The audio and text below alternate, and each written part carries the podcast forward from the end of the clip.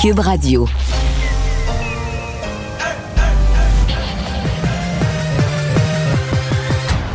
Mario Dumont. Organiser, préparer, informer. Les vrais enjeux, les vraies questions. Mario Dumont. Les affaires publiques n'ont plus de secret pour lui. Cube, Cube Radio. Bonjour tout le monde, bienvenue. Bonne fin d'après-midi. On va passer deux belles heures euh, avec vous, nous raconter cette euh, journée euh, en actualité. Bonjour Vincent. Salut Mario. Et il y a du soccer ce soir, un match très important pour le Canada, mais pour l'instant qui fait surtout sourire Hey. quand on décrit les circonstances. Quelle histoire pareille, hein, parce qu'on sait que le Canada essaie d'atteindre la Coupe du Monde Ce de serait un soccer. exploit. Ouais, ce qui serait honnêtement fantastique. Ben, moi qui suis plus peu le soccer, on fait partie quand même du, du party ultime sportif dans le monde si on y Mais- est. Mais là, faut battre. Ben, idéalement, on peut battre le Mexique ce soir, mais le Mexique est une puissance au soccer qu'on Oui. n'est pas.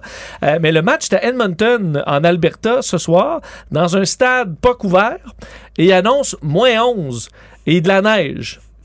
Moins 11, ça compte, même pas sans compter le vent. Là. Là, je, je pense, est-ce que le, le- le ballon vient comme une boule de grosse quille? À faire une tête hein, sur un ballon à moins 11, je sais pas, ça doit quand même être un peu plus dur. Là. Ben oui, c'est sûr. Euh, et la plupart des joueurs mexicains ont jamais vu ça. Certains, en Norvège, ils ont déjà eu des max, matchs où il a fait froid, ouais.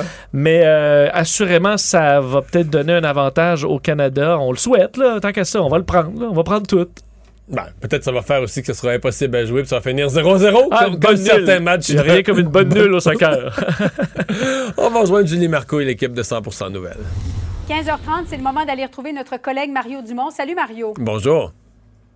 On attend ce point de presse de la mairesse Valérie Plante, accompagnée du chef du SPVM, M. Caron, là, concernant cet autre meurtre. Encore une fois, un adolescent. C'est le troisième depuis le début de l'année.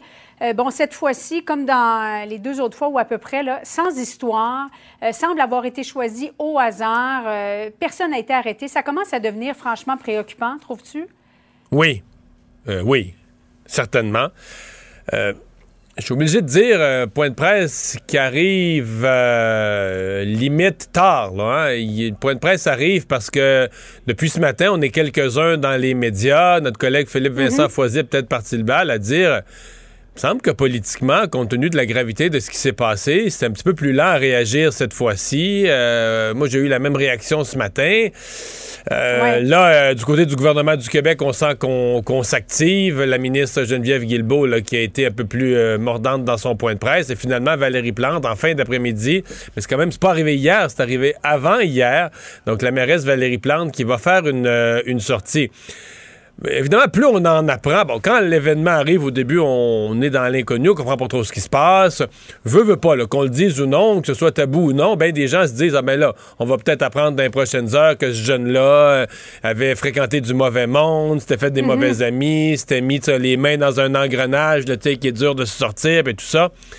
Mais quand on, on se rend compte qu'il n'y a rien de ça, là, rien de ça, euh, que le jeune est sans histoire, et je sais pas si tu as entendu, euh, Julie, les hypothèses que certains experts en affaires Ben oui, policières commencent à investiguer, c'est ça, que pour, Pour des gangs de en rue, grade au sein d'un gang criminel, de choisir quelqu'un au hasard. prouver, ben, c'est exactement, prouver qu'on a le, le- le- Ouais. le courage, la force de tuer, et donc être envoyé au hasard, puis en faire la preuve de cette façon-là, mais c'est, si c'est ça, c'est incroyable, innommable. T'as-tu pensé pour les parents de ce jeune-là, ton enfant n'est qu'une une cible quelconque, choisie au hasard de quelqu'un qui a quelque chose à, à prouver, et dans quelle position ça place les, euh, les, les- les policiers là, qui semblent partir de loin, avoir assez peu d'éléments pour leur enquête? Mais remarque, des fois, ils nous disent pas tout. là. Il y a, des, des éléments d'enquête qu'on sait pas, mais pour l'instant, on savait même pas trop dans quelle direction, on n'avait pas trop de descriptifs, on savait pas trop dans quelle direction euh, il était parti. On, on était même pas capable de, de- de demander au public des, éléments d'information le public pourrait aider parce qu'on semblait partir de presque rien. Donc, c'est. euh, oui, oui, ça interpelle euh, tout le monde. Je vais me permettre un commentaire parce que tu sais que j'ai trouvé exagéré tout ce qu'on a fait comme procès à Denis Coderre dans la dernière semaine de la campagne. Ben, je sais pas. Ça pose quand même la question est-ce que les revenus de Denis Coderre, quand les enfants de 16 ans meurent dans les rues, est-ce que les revenus de Denis Coderre méritaient une semaine de campagne plutôt que la question de la sécurité? Je me repose la question. Oui, il aurait pu être chef de l'opposition aussi. Il aurait pu. pour, pour surveiller ce qu'on fait. Oui. C'est- Ça va un peu dans ma prochaine question, Mario, parce que as-tu l'impression que la Ville de Montréal, le SPVM, euh, Québec, l'escouade, la nouvelle escouade spécialisée, euh, s'y prennent de la bonne façon pour résoudre le problème? Je pense que. Je pense qu'ils font ce qu'ils peuvent, là, tu sais, mais. Euh, euh, tu sais, si t'attends trop longtemps avant de faire venir l'exterminateur chez vous, là, l'exterminateur, euh, il va pédaler, là. Une- Je pense que le problème est très, très, très répandu. C'est très avancé. Euh, on a des gangs de rue euh, qui sont euh, nombreux, de plus en plus réseautés, dans des groupes de plus en plus jeunes. Euh, fait que là, c'est tout un dégât d'eau à éponger. C'est quelque chose à essayer de, de- de ramasser. Les armes ont circulé. On, on sait même pas, c'est la pointe de l'iceberg, mais tu sais, il y, a- il y a- il y a un jeune, une fois, qui a été arrêté, il transférait des armes là, près d'Aquassassiné. Euh, euh, je pense que c'était 250 qu'il y avait dans une espèce de poche de hockey, là, des armes à, à- à rentrer par morceaux, à, à remonter. Mais là, bon, ça, c'est l'arrestation. On regarde ça, 250 armes. euh, bon. Mais co- combien de fois il y en a rentré, là? Combien de fois il y en a rentré des, euh, poches de hockey d'armes? On se pose quand même la question. Donc, peut-être que le problème est très, très étendu. Et donc, que les policiers, avant de tout euh, ramasser ça, vont devoir faire des liens, des réseaux, etc. Et qu'il y aura de, de l'ouvrage. Donc, je pense que, moi, j'ai l'impression qu'on est dépassé par les événements à l'heure où on, où on se parle. Attendons donc euh, ce point de presse, 16h, 16h15 environ. Euh, autre journée de grève dans les CPE, Mario, prévue la semaine prochaine. Trois. Mon fils fréquente un CPE. Moi, ce que j'ai reçu de notre CPE, c'est quatre. Du lundi au jeudi, il n'y en a pas de garderie. Alors, comme bien des parents, euh, tout le monde devra se trouver un plan B. Est-ce que le syndicat, Mario, est en train un peu de, de jouer avec le feu? On dépose une plainte au tribunal parce que l'augmentation de salaire offerte par Québec n'a pas été négociée avec le gouvernement? C'est deux choses différentes. C'est deux choses différentes. Je vais commencer par la première, les grèves. Euh, c'est un moyen de pression qui est permis. Euh, euh, on l'exerce. Est-ce qu'on approche d'une grève générale illimitée? Je pense que c'est ça qu'il faut pas exclure à ce point-ci. Euh, on commence à penser que si là, on est dans les grèves, là, à coups de 3-4 jours, euh, la prochaine étape pour le syndicat, ben, c'est de partir en grève pour vrai. C'est, on ferme, puis euh, on s'entend pas sur la négociation. Moi, je pense qu'on est dans les dernières journées de négociation. Mais si le gouvernement n'arrive pas à une entente ces jours-ci, on pourrait bien arrêter les négociations, fermer les livres, dire ben, les éducatrices sont trop exigeantes, qui partent en grève générale illimitée 3 mois, 4 mois, 5 mois, 6 mois. Je pense pas que ce soit exclu à ce moment-ci. C'est une négociation très difficile avec euh, des groupes quand même qui ont été... Écoute, c'est un historique dans les 20 dernières années, les grèves et les menaces de grève, c'est un historique dans ce, dans ce domaine-là. Bon, pour le reste... c- Ça, euh, de, contester une augmentation de salaire, il y a peu de précédents. On comprend c'est quoi, là. C'est qu'on dit, euh, on dit le gouvernement, c'est un truc qui a fait. Alors que le gouvernement a dit, garde, moi, je, je suis. C'est moi qui gère les garderies. Je veux garder mon personnel. Je veux en recruter d'autres. Nonobstant la négociation en cours, là, je veux en recruter d'autres. Et donc, j'augmente les salaires. Puis la négociation. Si le gouvernement avait mis fin à la négociation à ce moment-là, je comprends bien le caractère inacceptable de ça. La, la ministre a dit non, non. La négociation se poursuit, là. On ne dit pas que c'est une offre finale. C'est une augmentation qu'on fait à ce moment-ci et la discussion continue. Mais pour, mais pour le syndicat, c'est pas de la bonne façon, c'est pas la bonne affaire. Donc, on conteste tout, là. On conteste même, donc, des, des augmentations de salaire de 12% à 17% Euh, Jusqu'à 20% si on travaille cinq jours semaine. ceux qui travaillent à temps Est-ce plein. que le syndicat est pas en train de se dire, bon, là, ça nuit à ma crédibilité, donc on va contester, on va faire- déposer une plainte devant le tribunal? Ben c'est ça, c'est qu'on dit, c'est comme ça n'a pas été entendu avec le syndicat, il n'y a rien de ce qui n'a pas été entendu avec le syndicat qui devrait être accepté ou acceptable. Mais ils sont dans l'air du temps, c'est une radicalisation des syndicats du secteur public qui se vit tous Oui. azimuts là, euh, cet automne. On a vu les syndicats de la santé se sont trouvés à défendre les anti-vaccins, euh, ont pas collaboré à aider à recruter euh, plus de personnel, ont mis les bâtons dans les roues de toutes les, euh, euh, de toutes les manières.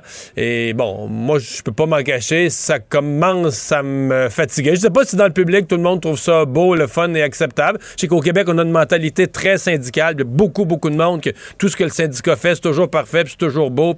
Mais moi, je sais pas, j'essaie de voir, j'essaie de me détacher, parce que moi, je suis très critique des syndicats, j'essaie de me détacher de ça, puis de dire, est-ce que c'est bon pour le service public? Est-ce que tout ça est bon pour le service aux citoyens?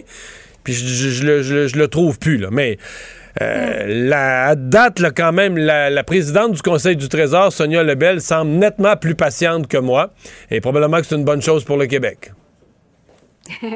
Caucus conservateur qui est prévu demain matin. Mario, dans le cadre de ton émission, tu as reçu le député conservateur Pierre Poilievre et tu lui as posé une question concernant le leadership d'Erin O'Toole. On va l'écouter ensemble. Elle peut parler euh, pour elle-même, mais moi, je pense que moi, j'appuie euh, le chef. Il a l'autorité euh, de, de, mener nos troupes. il a été élu par nos, nos membres et je l'appuie. Est-ce un solide appui, Mario? Ça manque un petit peu d'enthousiasme, là. Ça, ben, écoute, euh, c'est un de ceux. Je pense qu'il veut se ménager des deux côtés, donc il veut pas être perçu comme un des contestataires du chef. c'est un appui très, très, très minimal. Le chef est là. C'est lui qui est là, il est élu par les membres. Donc je l'appuie. Euh, n'a jamais voulu me parler en mal, contrairement à Gérard Deltel et autres qui ont planté la sénatrice, qui a parti ce mouvement de la Saskatchewan. Lui a jamais mhm. dit un mot négatif contre le mouvement euh, de contestation à l'encontre euh, d'Erin O'Toole. C'est intéressant parce qu'il m'avait donné une, assez bonne entrevue là, sur le fait que à la rentrée parlementaire la semaine prochaine, lui est redevenu le critique en matière de finances, donc un des critiques les plus importants de, du Parti conservateur, qui va taper sur le clou de l'inflation, de la perte de pouvoir d'achat des gens, etc., etc., etc. Et quand on est arrivé à la fin sur le... Il, s'était réchauffé là-dessus, mais quand on est arrivé à la fin sur l'appui à son chef, oups, comme si ça l'a, euh, refroidi un petit peu. À, suivre, donc. Euh, euh, bon, Marion, en terminant, je voulais, qu'on se parle de bouffe, de bonne bouffe surtout, parce que rarement un poste d'affichage a créé autant d'émoi. Euh, et ça vient du Pied de Cochon, qui est un, excellent euh, restaurant. Je n'ai pas de lien avec Martin Picard, mais je suis une fan de son champ vallon notamment. Mario, serais-tu prêt à payer ton plat, par exemple, 5 de plus pour que les employés en cuisine soient mieux payés? Euh pas comme ça qu'il faut dire. Euh, les restaurants sont tous en concurrence. C'est déjà très cher aller au restaurant. Euh, donc, euh, je peux bien dire oui, là, mais je veux dire, le pied de cochon, s'il vend trop cher, il va fermer. Il n'y aura pas de clients. moi, j'ai pas été du tout, je, je comprends pas l'histoire. J'ai pas été du tout scandalisé par ça. La loi prévoit le salaire mhm. minimum à 13,50 Moi, je pense que des, chefs ou des employés en cuisine à 13,50 il exploitera pas personne, il en trouvera pas. Je pense qu'il le sait lui-même. il a bien expliqué qu'il y avait une formule de partage des pourboires qui fait que les gens gagnent nettement plus que ce salaire euh, affiché. Mais de toute façon, c'est tellement dur de trouver des gens à l'heure actuelle que je pense que quand les gens vont donner leur nom, ça va être une négociation euh, individuelle avec chacun. Combien tu vaux, qu'est-ce que tu as comme expérience, puis voici ce que je peux t'offrir euh, dans les circonstances. Tous les restaurants cherchent à l'heure actuelle du, personnel. Mais bon, on aime ça, au Québec, à faire semblant de défendre la, veuve et l'orphelin. Ça va pour les restaurants, c'est quand même un enjeu réel. On paye plus cher le personnel. Tous les restaurants, même les restaurants de restauration rapide, euh, paient plus cher le personnel. N'ont pas le choix. Euh, si tu veux garder du personnel, il faut que tu augmentes les salaires. Et euh, c'est pas dire, ils couperont pas sur leur profit. Ou, ils vont devoir leur charger aux clients. Donc, les gens s'en rendent déjà compte.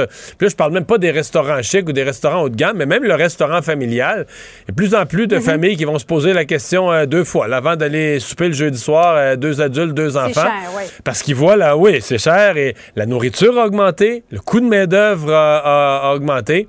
Et donc, le prix du repas au restaurant est de plus en plus dispendieux. Donc, les restaurants sont pris avec ça, une augmentation des coûts. En même temps, ils se rendent bien compte qu'ils tirent l'élastique de la clientèle et qu'ils euh, pourraient perdre de la clientèle à un certain point. Donc, Martin Picard navigue là-dedans comme les autres. Merci beaucoup, Mario. Bonne fin d'après-midi à toi. Ah Vincent, dans les autres nouvelles, euh, il y a le DPCP qui va en appel dans le dossier du maire de Terrebonne. Oui, on se souvient de, ce jugement qui avait fait grand bruit le 18 octobre dernier. La juge Nancy McKenna qui avait ordonné un arrêt des procédures euh, dans ce dossier de Jean-Marc Robitaille, ex-maire de Terrebonne. Et euh, bon, il faut dire que ça touche aussi son ancien chef de cabinet, ancien directeur général de la ville, un fonctionnaire, un ingénieur. et bon, on avait expliqué que c'était une question d'intégrité du processus judiciaire judiciaire. On avait blâmé des enquêteurs de l'unité permanente anticorruption, disant qu'ils voulaient à tout prix euh, ben, avoir une victoire dans ce dossier-là et qu'on avait utilisé des ruses, de la malhonnêteté dans le l'enquête, cacher des faits. Donc, ça allait quand même très loin. De sorte qu'aujourd'hui, quelques jours, quand même plusieurs jours plus tard, euh, presque un mois plus tard, la direction des poursuites criminelles et pénales décide d'aller en appel dans ce, dans ce dossier-là. Euh, alors, est-ce que, bon, on comprend que eux, le DPCP avait décidé d'aller de l'avant, là, euh, avec avait fait une surpris. évaluation de la preuve. Je suis pas surpris. Je, me demande, euh, en toute gentillesse pour le DPCP, est-ce que le DPCP pense vraiment gagner? Parce que c'est quand même un jugement qui était euh, coup de poing, là, qui était. Absolument. Ou est-ce qu'il y a un point où tu dis, euh, tu peux pas. euh, tu peux pas te faire varloper de même. Là. Faut au moins que tu Faut restes que debout. faut que je batte, faut que je un peu. Ouais, ouais, puis tu dises, wow, wow, wow, wow, wow, là. Euh, C'est pas si pire que ça. Aller en appel, pour, juste pour dire, wow, la minute. Puis là, après ça, tu perds en appel quand même, mais Au moins, tu t'es obstiné. tu perds debout, là. Tu sais, tu repars, euh, tu repars pas le caqueba comme tu t'es fait rabrouer comme un enfant, là. Tu sais, tu repars en disant, ouais, mais là, OK, en droit, là, on n'a pas gagné cette fois-ci, là, mais tu, tu sais, tu repars la, la- Ouais. la tête euh, un peu haute. Parce que, euh, Je- me que la juge, dans ce cas-là, euh, dans le dossier, avait été très ferme sur tous les points. Donc, ça semblait pas être un dossier qu'elle avait euh, tranché de justesse. là. On verra. À Ça va être intéressant de porter euh, quand même le toit à en appel. suivre. Ben d'abord, c'est ça. Il faut qu'il ait avoir la permission d'aller en appel. On va voir ce que ça va donner. Euh, toute la matinée, on a été tenu en haleine par euh, ce que des témoins, quelques témoins avaient vu à cette île un homme se promenant avec une arme à feu. Ça a été suffisant pour, euh, par exemple, fermer les, euh, les écoles. Euh, Il y a eu arrestation sur l'heure du dîner. Oui, et euh, heureusement, euh, c'était bon pas dangereux cette histoire-là, plus de peur que de mal, parce que la personne arrêtée avait finalement une arme jouet. faut dire que sur les photos, c'est tout. Tout pas un jouet, là? en plastique comme j'avais quand j'étais petit. là. C'est vraiment euh, je dirais, une arme à feu, arme longue, pleine grandeur, avec euh, viseur et compagnie. Euh, donc, euh, ça a déclenché toute une opération ce matin. Tu le disais, on a retourné, en fait, les, les jeunes qui s'en allaient en autobus scolaire. On a reviré les autobus scolaires de bord. Ceux qui étaient déjà, comme le personnel enseignant et les étudiants qui étaient déjà dans les écoles, euh, ont été placés en confinement. Euh, large déploiement policier dans le coin pour ceux qui connaissent bien cette île, l'avenue Noël et Radisson, euh, pour essayer de retrouver cette personne-là. Finalement, il a été euh, localisé. Il y a eu une petite négociation là, qui a amené une reddition pacifique. On s'est rendu compte que l'arme était, euh, était factice. Quel est l'objectif? là? Euh, tu sais, Est-ce que c'est quelqu'un de mêlé? Est-ce que c'est quelqu'un...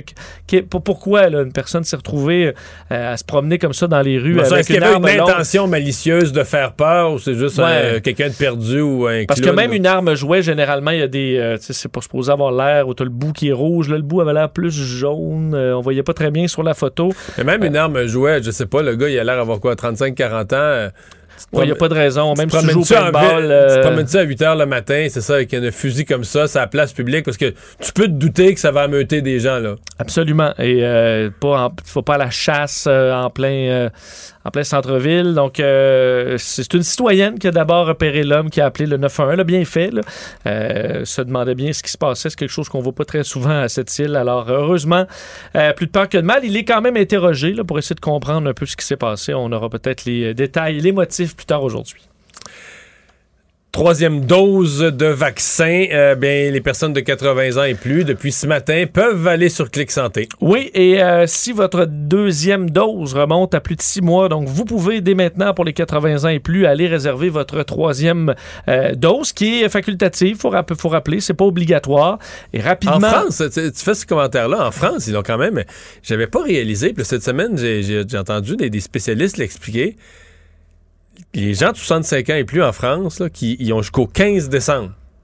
Puis s'ils vont pas chercher leur troisième dose, leur passe vaccinale, leur passe sanitaire pour Ils sortir. deviennent euh, non vaccinés. Oui, là. non, non, et leur passe est annulé, leur passe est désactivé. Mais ça arrivera peut-être parce qu'on voit quand même euh, beaucoup de, de baisse de- D'efficacité au fil des mois, ouais. La troisième dose semble ramener l'efficacité exactement là où elle était euh, euh, après une première ou une deuxième dose. Donc, euh, oui, ça va peut-être s'en venir. D'ailleurs, pour nous, les doses facultatives 70 à 79 ans là, vont pouvoir poursuivre. 18 novembre, euh, c'est 75-79. Le 23 pour les 70-74. Alors, ça va quand même aller vite. Ce sera intéressant de voir le, le- combien de personnes aujourd'hui vont s'inscrire. Est-ce Il que les eu- gens se il lancent qu'il y a eu beaucoup? Quelques ennuis informatiques ce matin. Euh, le directeur de la vaccination, euh, M. Paré, m'a avoué ça. J'ai des témoins euh, qui, ont, qui l'ont vécu. Là, Qui ont eu un peu de misère. Euh, ouais, mais tout semble correct. Là. Là, on parlait des plus vieux. Un mot sur les plus jeunes aussi, parce que Moderna a demandé aujourd'hui à Santé Canada le- de pouvoir autoriser l'utilisation de leur vaccin, qui s'appelle maintenant le Spikevax, pour les 6 à 11 ans. Donc, pour les plus jeunes, on sait que Pfizer a demandé, eux, pour les 5 à 11 ans, avec leur vaccin Pfizer, qui est toujours à l'étude d'ailleurs chez Santé Canada. Alors, on pourrait avoir deux vaccins disponibles pour les plus jeunes. Euh, Santé Canada est à analyser ces données. Et aux États-Unis, parce qu'on surveille aussi chez nous euh, l'autre produit de Pfizer relié à la COVID, cette nouvelle pilule anti-COVID pour ceux qui ont déjà contracté la COVID, qui en sont malades, euh, pour pouvoir à 89 semble-t-il, selon les premiers résultats, leur éviter une hospitalisation ou un décès. Ben, aux États-Unis, on vient officiellement de déposer une demande de- d'approbation d'urgence, comme on l'avait fait avec les vaccins au début. Donc, on est à analyser tout ça pour, bon, à la FDA. Éventuellement, ça va arriver aussi chez nous. Ce serait un outil quand même de plus très, très intéressant pour essayer d'en sortir une fois pour toutes, pour avoir une alternative, non seulement pour ceux qui n'ont pas eu la COVID avec le vaccin, mais ceux qui sont qui l'ont et qui la combattent, avoir une pilule. Alors, à suivre. Mario Dumont et Vincent Dessureau. Un duo aussi populaire que Batman et Robin. Cube, Cube Radio. Il y a eu au cours des euh, derniers jours toutes sortes de reportages sur euh, ce que font les gens qui euh, ont été vaccinés un peu de force. Là. Ils allaient perdre leur emploi ou peu importe. Là. Ils sont allés se faire vacciner, une extrémiste, là, parce que c'était une vaccination obligatoire. Et ils le regrettent parce qu'ils étaient des forts anti-vaccins. Ils ont lu là, que le vaccin était n'importe quoi, radioactif, dangereux, etc. Et donc, on leur... tu peux bien rire. Oui, On leur propose toutes sortes de bains de détox. oui, pour se dévacciner. OK. On se qu'il y avait toutes sortes d'affaires, là, que, tu sais, des gens qui se sentaient aimantés après et tout ça. Alors, est-ce qu'il y a une façon de se dévacciner, retirer le vaccin? Ah, j'ai vu des bains avec des sels, avec toutes sortes de choses. Jonathan Jarry, communicateur scientifique pour l'Organisation pour la science et la société de l'Université McGill, est avec nous. Bonjour, Monsieur Jarry. Bonjour. Je vais essayer de faire toute l'entrevue sans rire. Euh, Est-ce qu'on peut se dévacciner? Euh, non, on ne peut pas se dévacciner. Euh, c'est- un bien pour pour la communauté qu'on ne puisse pas se faire se faire dévacciner. C'est- pas comme du venin de serpent. On peut pas le on peut pas le sucer euh, hors, hors- de notre système. Alors, qu'est-ce que qu'est-ce que vous comprenez? Parce qu'il y a quand même des, ben, des j'allais dire des scientifiques, des pseudo-scientifiques, là, ou des humoristes euh, pseudo-scientifiques qui sont allés sur les réseaux sociaux, qui ont fait des vidéos des, des- en proposant des méthodes, des bains, entre autres, avec des sels particuliers. puis-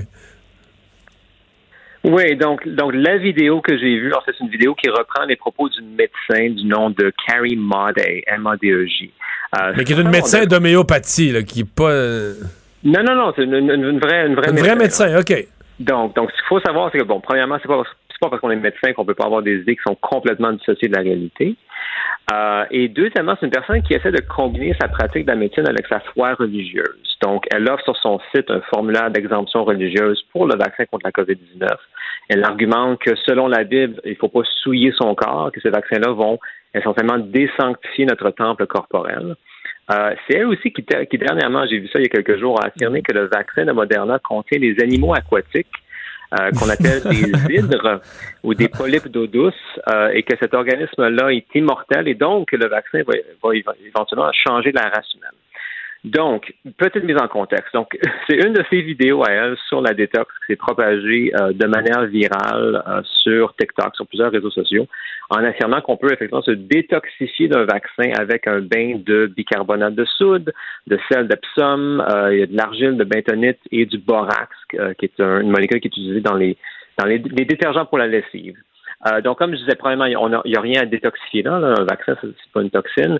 Euh, deux- deuxièmement, si on a véritablement un empoisonnement, c'est pas en prenant un bain irritant qu'on va se qu'on va se Oh, guérir. un bain irritant. Le bain serait irritant euh, parce que c'est pas, pas tous des bons sels. là, de- du sel de- d'Epsom, tout ça, c'est bon, non? Oui, mais, du- mais du borax, ça ça peut causer des irritations de la peau et des, et des yeux. C'est quoi du euh, borax? Comme un, un ingrédient du détergent? C'est celui-là qui est plus irritant? Exactement. Oh, Donc, euh, donc ça, c'est pas recommandé. conseillé. là. La recette pour un bon bain est même pas recommandée. Là. Non, c'est ça. Donc, donc, et, mais, mais c'est intéressant de voir que souvent dans, dans les, qu'on voit dans, dans les alternatives à la médecine, il y a cette idée-là que si on a des irritations, si on a des, réactions euh, euh, adverse euh, en prenant une espèce de remède entre guillemets naturel que c'est bon, c'est une indication qu'on se purifie, les toxines sortent, tout ça, alors que ça peut juste être non, c'est une irritation qu'on veut pas avoir. Là. Mm-hmm. Juste la, peau est irritée, point. Pour ça qu'elle vient rouge, pas parce qu'il y a du méchant qui sort.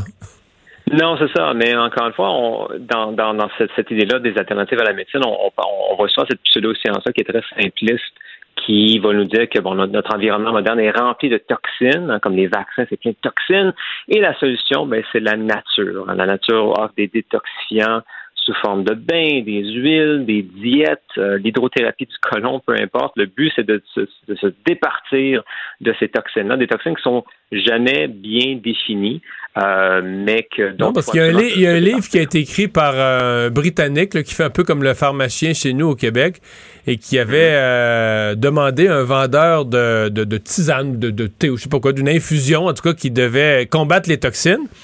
Il dit, je, vais, mhm. je, vais, en prendre, puis il dit, je vais tout mesurer, le mon urine, mes selles, mais faut que vous me disiez quelle toxine parce que pour que je mhm. puisse pour que je puisse les identifier au microscope ou à l'analyse, il faut que je sache quelles toxines vont quitter mon corps. Puis la personne disait non mais c'est pas des toxines précises, ça s'identifie pas. des toxines en général. ça c'est intéressant parce que je pense qu'on peut, on peut, vraiment remonter dans l'histoire euh, de l'humanité et, et, on parlait de démons dans le temps. Euh, d'exorcisme et de purification des démons. Euh, c'est le même concept, cette idée-là qu'on est possédé par quelque chose de mauvais, euh, de malin, qu'on doit s'en départir avec un rituel qui nous rapproche de la, de la nature. C'est juste c'est la, version moderne de ça. Mais dans le même livre, les, les, les, médecins se moquaient de l'affaire et les seuls qui disaient que c'était excellent, c'est des spécialistes de la santé mentale et qui disaient que les gens allaient uriner, puis ils les mm-hmm. interviewaient après avoir uriné, puis ils disaient que les gens étaient vraiment... C'était incroyable, le bienfait, le bénéfice. Ils regardaient leur urine couler, puis il imaginait des toxines compte tenu de ce qu'il avait pris comme produit. Il s'imaginait vider de mhm. toxines. Et les, psychologues ou psychiatres disaient non, mais ils vont vraiment mieux pour vrai. Là. Les gens, ils se portent mieux, ils sont confiants, ils ont un sentiment de bien-être qui est très, très, très profond par l'idée, un peu ce que vous dites, d'une purification, là, que tout ce méchant-là qui, qui était accumulé en eux, tout à coup, était, les avait quittés, il avait été, il avait été libéré de ça. C'est ça qui est un peu drôle avec cette histoire-là euh, de, la, purification post-vaccination, c'est que si ça aide les gens qui croient vraiment que le vaccin va leur causer du tort à se faire vacciner, euh, ce qui va les amener à, se protéger eux-mêmes et protéger les gens autour d'eux, bon, ça reste du non-sens, mais j'imagine que ça, peut réconforter ces, ces gens-là. ouais, non, ça. Euh, est-ce que, est-ce que il euh, y a des méthodes parce qu'il y a toujours un danger à ça. on en a vu de, toutes les sortes depuis le début de la COVID. Est-ce qu'il peut y avoir certains dangers ou des méthodes comme ça ou des bains ou des gens vraiment qui euh, trop crédules pourraient se mettre en danger? Dans ce cas-ci, vous nous parlez de détergent, est-ce que ça pourrait en trop grande quantité devenir dangereux? Euh, écoutez, je, ne suis pas, je suis pas un expert en, toxicologie. Euh, je vais laisser ça aux experts, mais c'est sûr que quand on voit dans la pseudoscience tout ce qui a à voir avec euh, avec la détox, euh, oui, il peut, il peut définitivement avoir des, des, dommages qui sont causés. Si on parle des diètes extrêmes, euh, des jeûnes là, qui durent pendant des jours et des jours pour se détoxifier, euh, on parle de l'hydrothérapie du côlon qui peut aussi euh, percer le côlon. donc il y a toujours des, risques à, ces procédures-là qui n'amènent aucun bénéfice physique concret. Là. Mais ça marche quand même. on a commencé l'entrevue en disant que cette affaire-là est apparue sur le site d'un médecin. ça a pris quoi, 48 heures, puis il y avait des millions qui l'avaient vu. Là. Il y a un appétit énorme pour ça. Effectivement, effectivement, parce qu'on a vu qu'il y a des gens qui sont vraiment, euh, bon, qui sont anti-vaccins, donc qui hésitent à vacciner. C'est vraiment un spectre. Euh, et avec les mandats, ben c'est ça, il y a des gens qui se disent, euh, bon, mais il faut, faut que je le fasse, mais y aurait-il une façon de de, de, de, bypasser le système, de, de, de, de, de, réussir à, s'en défaire? Et donc, euh, il, y a, y a, tout un tout un, un, un, un comment dire un, réseau de, de, médecins, de médecins alternatifs qui sont prêts à offrir des solutions un peu un peu bizarres dans ce sens-là.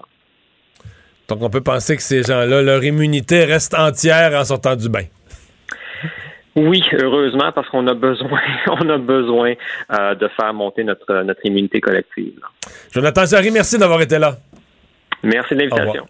Mais Mario, je pense qu'une entrevue comme ça, ça nuit parce que si on pouvait juste leur dire que ça marche, là, euh, mettons un petit bain avec du soda, là, Faites-vous vacciner. Faites-vous tout vacciner. Vous allez avoir votre passeport, vous allez avoir été dévacciné. euh, tout est parfait. Une cuillerée de soda, puis un bain, puis c'est réglé. Là. Mais Le vaccin, il s'en va. J'aurais dû faire une entrevue avec quelqu'un Avec qui un dit- faux scientifique qui dit ben oui, ça marche. Un petit peu de soda, une cuillerée de vinaigre blanc, puis le vaccin s'en va. Faites-vous vac- tout. Si vous faites ça dans la, dans la semaine qui suit, il n'y a pas de problème. Ouais. Hein? Tout le monde sera vacciné. C'est-tu beau?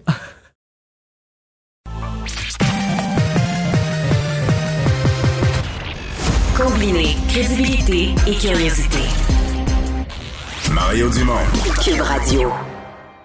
Il y a euh, de la- une discussion qui va s'enclencher dans plusieurs municipalités euh, parce que c'était un engagement électoral de certains candidats à la mairie qui sont devenus les maires, qui ont été élus. Il s'agit de la baisse de la rémunération. Et bon, la, la plus évidente, c'était la mairesse de Longueuil qui avait le plus gros salaire de toutes les municipalités au Québec. Catherine Fournier est élue. Elle s'est engagée. Elle parle d'une réduction de salaire de 65 000 dans son euh, dans son cas. Euh, parmi tous ceux qui ont lancé cette discussion, il- ben, la plupart, ce sont des nouveaux maires qui arrivent puis qui disent, mais l'autre avant moi, euh, le salaire était trop élevé. Mais il y en a un qui lance la même discussion, mais qui était déjà là dans le mandat précédent. Le maire de Varennes, Martin Danfous, qui est avec nous. Bonjour. Salut, M. Dumont. Euh, et- et il faut préciser là, que euh, dans votre cas, comme dans bien d'autres, c'est pas si on va dans les dossiers de la ville de Varennes au salaire du maire, euh, on, on trouvera pas le salaire que vous gagnez. C'est l'addition de, de siéger à d'autres tables ou d'occuper des rôles à caractère régionaux. C'est l'addition qui donne la rémunération totale.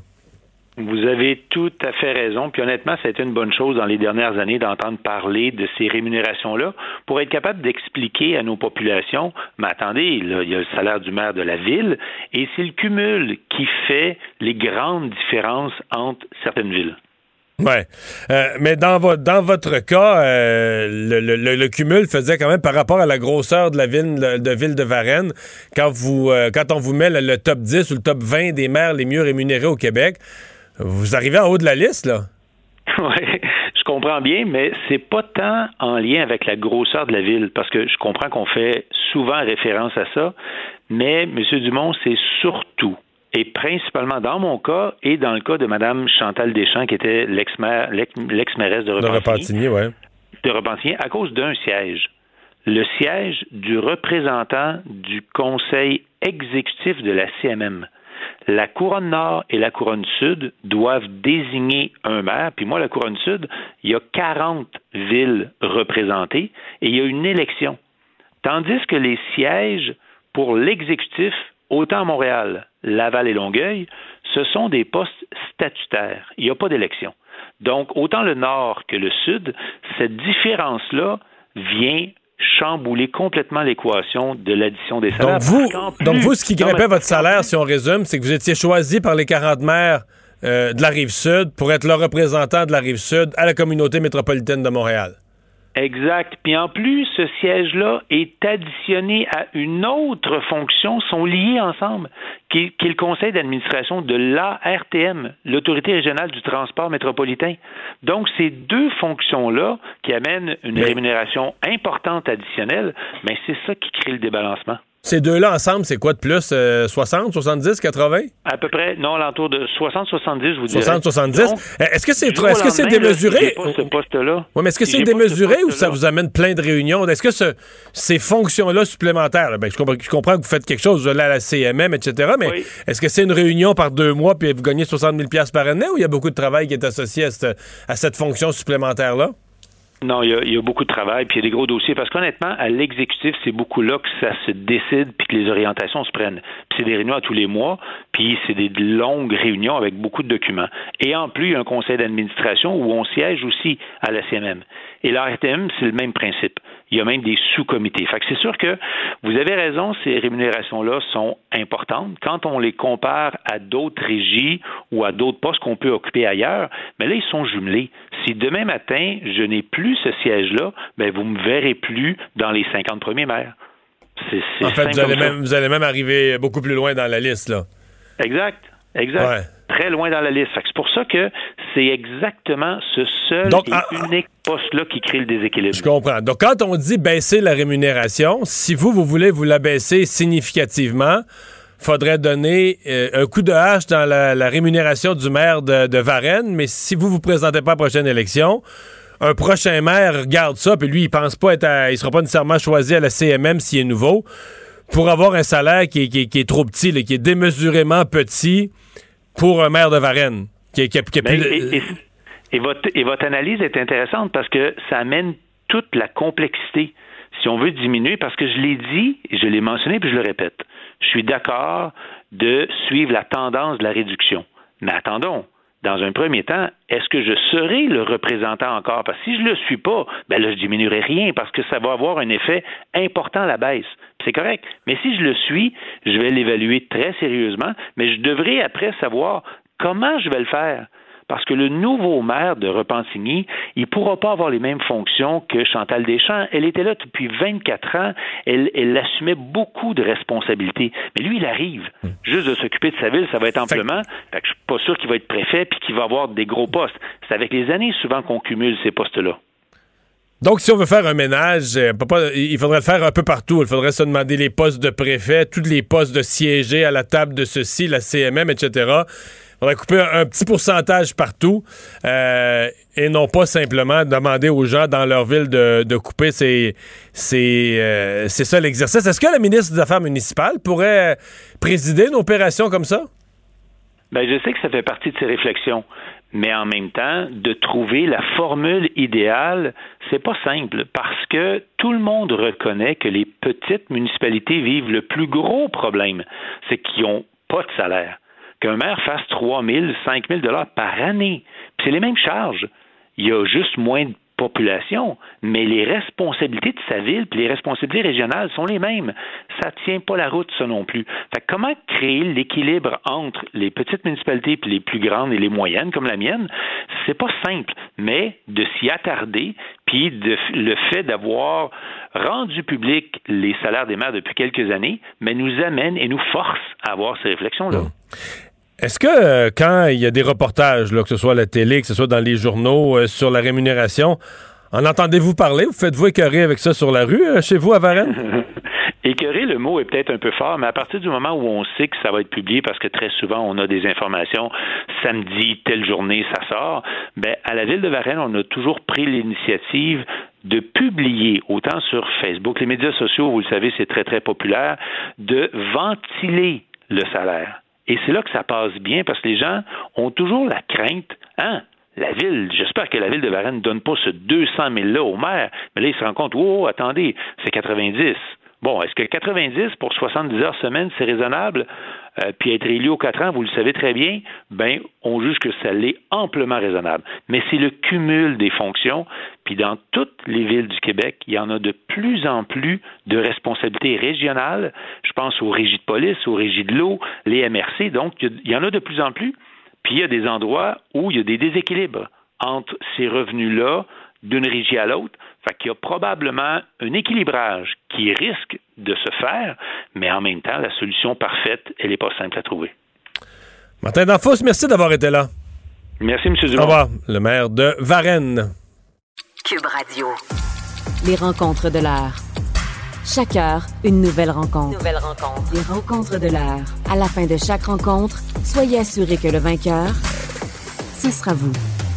Cube Radio. Une radio pas comme les autres.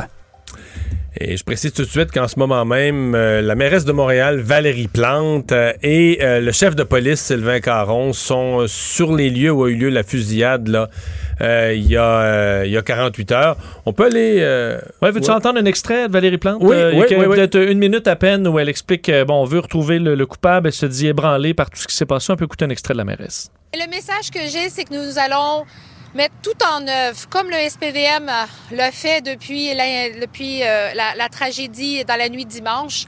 Tous les efforts sont déployés pour trouver le ou les coupables. Et que nous allons continuer à faire front commun, les organismes communautaires, le SPVM, la Ville de Montréal, pour que ce genre d'incident, c'est pas un incident, mais ce type de tragédie ne se reproduise plus parce que ce n'est pas C'est pas comme ça qu'on est à Montréal. On ne veut pas ce- cette violence gratuite. On ne veut pas ce- tous ces, ces incidents avec, qui impliquent des armes à feu. On ne les veut pas, mais on les a pareil pour l'instant. Voilà qui introduit notre chronique euh, juridique avec euh, Nada Boumefta. Bonjour Nada. Bonjour, messieurs. Oui, tragique événement. Oui, oui, oui, absolument, absolument. Et la police semble pas avoir euh, beaucoup, beaucoup euh, d'éléments pour partir son enquête, là, à première vue. hein. À première vue, effectivement, là, on manque d'informations là-dessus. Là. Ouais. Euh, tu veux nous parler de la Cour suprême euh, qui rétablit les peines contre un père accusé euh, d'inceste. Comment ce cas-là s'est ramassé à la Cour suprême? Euh, quand même, toute une histoire sur des abus sexuels sur, entre autres, deux enfants, dont les siens, euh, qui sont survenus entre 1979 et 1993. Un procès qui a été tenu euh, dans les années 2016 euh, environ, où il avait été déclaré coupable de sept chefs sur 11. Euh, donc, quand même, là, une majeure partie des chefs d'accusation avaient été sentencés également à 70 mois de détention euh, pour euh, faire finalement face à ces, ces déclarations-là de culpabilité par la Cour et a demandé d'aller en appel, ce qui est tout à fait son droit. Euh, pendant l'appel, la Cour d'appel du Québec a tranché à l'effet euh, qu'il était innocent, en ce sens que, pas innocent, mais en fait, on a souligné une erreur de droit qui serait survenue pendant le procès, euh, soit le fait d'avoir euh, admis en preuve une déclaration d'un des témoins sans que ce témoin-là ne vienne témoigner devant les tribunaux. Et ça, ça change tout, parce que normalement, quand un juge doit apprécier la preuve, ben, on préfère avoir la personne devant nous. Alors, euh, pour poser des questions, pour euh, justement pouvoir qualifier si la personne est assez crédible ou pas. Alors, quand on a des écrits ou des prises d'enregistrement, ben, ça empêche également un contre-interrogatoire de la- de l'autre partie. Et c'est ce que, entre autres, la défense a soulevé, puisque le juge avait Et donc, en appel, il a gagné sur toute la ligne. Exactement. Donc, il a gagné sur ce point-là très spécifique, mais la couronne a décidé quand même d'aller en appel de cet appel. Et quand on décide de faire ça, ben, on se retrouve devant la plus haute cour, le plus haut tribunal euh, au Canada, soit la Cour suprême, qui a tranché aujourd'hui euh, à l'effet que non, on revient sur la décision de base en rétablissant finalement la déclaration de culpabilité, en mentionnant qu'il n'y a pas eu, selon eux, erreur de droit dans cette affaire. Mais c'est vraiment intéressant parce que tout se joue sur ce petit détail-là d'admission ou non des faits. Et je tiens à mentionner que dans ce cas-ci, la défense était objectée à ce qu'on admette cette preuve-là dans le dossier. Et c'est quand même assez particulier, hein, parce que normalement, quand on accepte ce type de déclaration-là, c'est que la personne est vraiment inapte, par exemple, à venir devant les tribunaux. Euh, souvent, une des exceptions, c'est la personne décédée.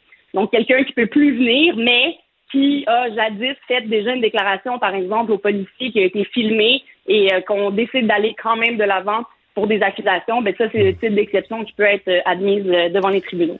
On sait dans les médias euh, l'importance de respecter les interdits de publication, mais quatre hommes ont appris euh, que bon que c'est important parce qu'ils se, retrouvent arrêtés pour avoir publié des enregistrements de procédures judiciaires. Oui, alors on l'a vu avec la pandémie, hein, on a pris un gros virage euh, au niveau de la justice, un virage plus technologique et je vous dirais, alléluia, il était temps. parce que vraiment, on était 40 ans en arrière dans tout ce qui était technologique dans le domaine de la justice.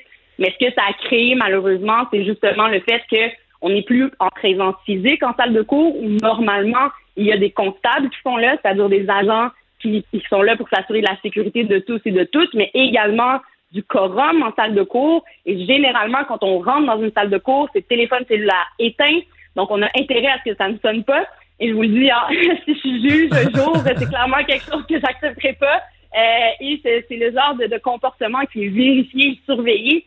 Mais là, quand on se retrouve via des euh, programmes comme Teams, par exemple, où chacun via un lien peut se connecter, euh, évidemment, les greffières, c'est-à-dire les dames qui sont là pour s'assurer des procès verbaux et de l'admission des gens en ligne, s'assurent que les gens qui sont connectés ont une raison d'être connectés, soit qu'ils sont témoins, soit qu'ils sont accusés dont la présence est requise et que le tribunal accepte qu'ils soient là à distance ou que ce soit des avocats. Mais tous les juges, normalement, commencent l'audience en rappelant à tous et à toutes que les captures d'écran, que l'enregistrement est filmé est interdit par la loi parce que de toute façon, même en salle de cours, on ne peut pas le faire. Mais c'est interdit, mais c'est facile à faire pas mal plus. là. Parce qu'en salle de cours, sortir le cellulaire, ça va se voir. Là, une capture d'écran, euh, le juge, il le remarquera pas. là. Exactement, d'où le problème. Et là, ces jeunes-là qui ont été ciblés et heureusement retrouvés ont décidé, et là, je vous dirais que c'est pas les, les crayons les plus aiguisés de la boîte, de diffuser tout ça euh, sur les réseaux sociaux, ce qui a été relancé par d'autres. Euh, évidemment, une enquête a été ouverte et ils ont été accusés d'entrave, mais aussi d'intimidation envers euh, une personne qui est dans le système judiciaire, donc un témoin. On s'entend hein, dans un système de justice on veut s'assurer d'entendre les gens et on veut pas faire peur aux témoins. On veut pas que ces gens-là reculent, surtout en criminel où le fardeau de preuve est hors de tout doute raisonnable. Alors, ces, ces témoins-là deviennent très importants. On veut les entendre. On est à la recherche de cette vérité-là. Et là, malheureusement, en utilisant ce type de choses-là qu'on rediffuse, euh, prenons l'exemple, et là, on n'a pas les détails, mais disons qu'on était à l'étape de l'enquête préliminaire, c'était pas le procès, ou si, par exemple, il y avait une suite au témoignage de cette personne-là à une date euh, plus tard, et que la personne voit ça rouler sur les, les réseaux sociaux, ben, effectivement, là, on peut avoir peur euh, d'une relance, une menace ou un retour, finalement, de l'appareil basé sur cette publication-là. Donc, je rappelle aux gens, c'est interdit. Euh, Mais à quoi, à quoi fait face quelqu'un, par exemple, qui s'amuse avec ça? Là? Il ouvre son sel à la cachette dans un tribunal, filme un peu, diffuse sur ses réseaux sociaux. Il s'expose à quoi? Mhm. Ben écoutez, ça c'est sûr, là, j'ai pas fait la revue de toute la, la jurisprudence, Mario, pour vous dire exactement s'il y en a qui sont fait prendre. D'abord, là, la surveillance en salle de cours est quand même assez accrue et claire. Mais est-ce que est-ce que c'est un geste, est-ce que c'est un geste criminel? Est-ce que ça va à l'encontre du code? Absolument, absolument. C'est euh, deux chefs d'accusation qui sont soulignés au code euh, criminel et dont euh, les chefs et la, la peine peut euh, varier. Il peut, euh, il peut, il pourrait s'en sortir là, pour une entrave euh, en- avec une absolution, comme il pourrait y avoir de la détention là-dessus. On verra évidemment quelle est la gravité de tout ça, quel est l'impact. Mais je pense qu'à cette ère-ci numérique, là, la question va se poser, puis j'ai bien hâte de voir dans quelle fourchette de peine le juge tranchera. Il faut d'abord évidemment rappeler que ces gens-là sont présumés innocents jusqu'à preuve du contraire. On verra s'il y aura dans, dans s'ils ont défense, une défense à présenter, là, on verra. Euh, mais aussi ceux qui auront diffusé, pas nécessairement pris la capture d'écran, mais qui auront décidé de partager, eux aussi font partie du même bateau et donc accusés de ces deux chefs d'accusation-là, soit d'entrave, intimidation envers une personne qui fait partie du système judiciaire. Donc vraiment, ça peut varier, mais je, m'attends quand même à une sentence qui devrait être exemplaire pour que les gens comprennent que ça ne se fait pas et que c'est quelque chose de très, très important à maintenir. Je tiens juste à rappeler, messieurs, rapidement que les audiences restent publiques. Hein. C'est quelque chose dont le, le grand public a accès. Euh, là, c'est sûr que la pandémie, ça ralentit les choses, mais les gens peuvent entrer en salle de cours, peuvent aller observer. Euh, c'est tout à fait légal. Et le seul enregistrement qui se fait, ce sont les enregistrements de la cour uniquement. Pour le reste, il n'y a pas de vidéo fait et on l'a vu évidemment euh, dans tout ce qui est médiatique. Là, on n'a jamais vu de caméra à l'intérieur euh, des salles de cours. Merci, Nada. À demain. Merci, au revoir, à demain. Mario Dumont et Vincent Dessureau. Inséparables comme les aiguilles d'une montre. Cube Radio. Alors, ce meurtre d'un adolescent de 16 ans à Montréal, quartier Saint-Michel, continue euh, de provoquer des réactions. Euh, Il y a la mairesse de Montréal qui, à l'heure actuelle, est toujours en point de presse, euh, qui réagit elle-même. Mais on en parle avec la vice-première ministre, ministre de la Sécurité publique, Geneviève Guilbeault. Bonjour, Madame Guilbeault. Bonjour, Monsieur Dumont. Euh, vous avez eu une réaction euh, plus tôt euh, au- aujourd'hui euh, à cette scène. Difficile de pas être estomaqué là, de voir un meurtre gratuit survenir sur une personne aussi jeune. Oui, estomaqué. Moi, je, je disais bouleversé, choqué, troublé. On, on est des parents, tu sais. Je suis une ministre, je suis une élue, tout ça. Puis, mais vous et moi, on est des parents d'abord et avant tout. Et de m'imaginer que euh, ça pourrait nous arriver, c'est difficile d'imaginer. Personne peut, peut, imaginer vraiment ce que ces parents-là vivent, mais j'ai offert à nouveau toutes mes condoléances, ma sympathie, tout mon cœur est avec ces parents-là. Ça n'a aucun bon sens ce qui est arrivé, puis avec évidemment les proches, la famille, puis les, les- voisins, les gens de cette communauté-là que je comprends très bien d'être inquiets puis d'être angoissés aujourd'hui. J'ai vu passer des des gazouillis, des gens qui disent je dis quoi à mes enfants qui osent plus sortir. Je suis extrêmement sensible puis bouleversée pour ces gens-là et je comprends l'inquiétude que ces, ces fusillades-là multipliées et, euh, et malheureusement le décès d'une personne qui serait complètement innocente et étrangère à toute criminalité, là, qui n'a rien à voir Ouais. avec les gangs de rue. Puis donc. euh, Mais oui, ça donne l'image, quand même, quand un, un meurtre aussi gratuit arrive, ça donne l'image d'une situation qui est un peu euh, hors contrôle. C'est-à-dire qu'il y a juste trop d'armes qui circulent entre les mains de gens euh, trop jeunes, de gangs de rue. Euh, on va faire quoi pour dire à la population qu'on a, qu'on a repris le contrôle? Mais la réponse, quant à moi, la solution est de deux ordres. La première partie, c'est vraiment la répression, c'est tout ce que font nos corps policiers. Puis comme vous savez, j'ai annoncé le 24 septembre dernier l'opération Centaure, qui est une opération vraiment sans précédent dans le sens où tous les corps de police du Québec participent, les corps de police autochtones participent, les partenaires du fédéral, et les partenaires américains, Ontario. Fait que, donc, on est vraiment là dans euh, les perquisitions, les arrestations, la saisie Mais on, a quoi comme euh, on a quoi comme résultat de Centaure? Est-ce que c'est satisfaisant à, à cette heure-ci? Oui, les fruits, déjà, ça porte fruit, cette opération-là. Et vous voyez, hier après-midi, j'étais justement avec les dirigeants de tous nos principaux corps de police, les partenaires fédéraux et tout ça. J'étais à Montréal physiquement avec eux pour faire un suivi, un premier suivi de cette opération Centaure, une réunion qui était prévue depuis longtemps, là, mais donc le, le, le ça tombait au même moment que malheureusement cette tragédie-là. Donc, et oui, les, l'opération porte fruit. On faisait le tour avec tous nos principaux corps de police, nos six principaux du moins, puis avec le fédéral. Et effectivement, il y a énormément de choses qui se passent, mais on reste que c'est dans la répression. Quand on saisit une arme à feu puis qu'on arrête un criminel, c'est parce que souvent il s'en est déjà servi ou du moins il possède déjà l'arme en question. Mais c'est nécessaire, puis il faut que ces gens-là soient judiciarisés, qu'ils aillent en détention et tout ça.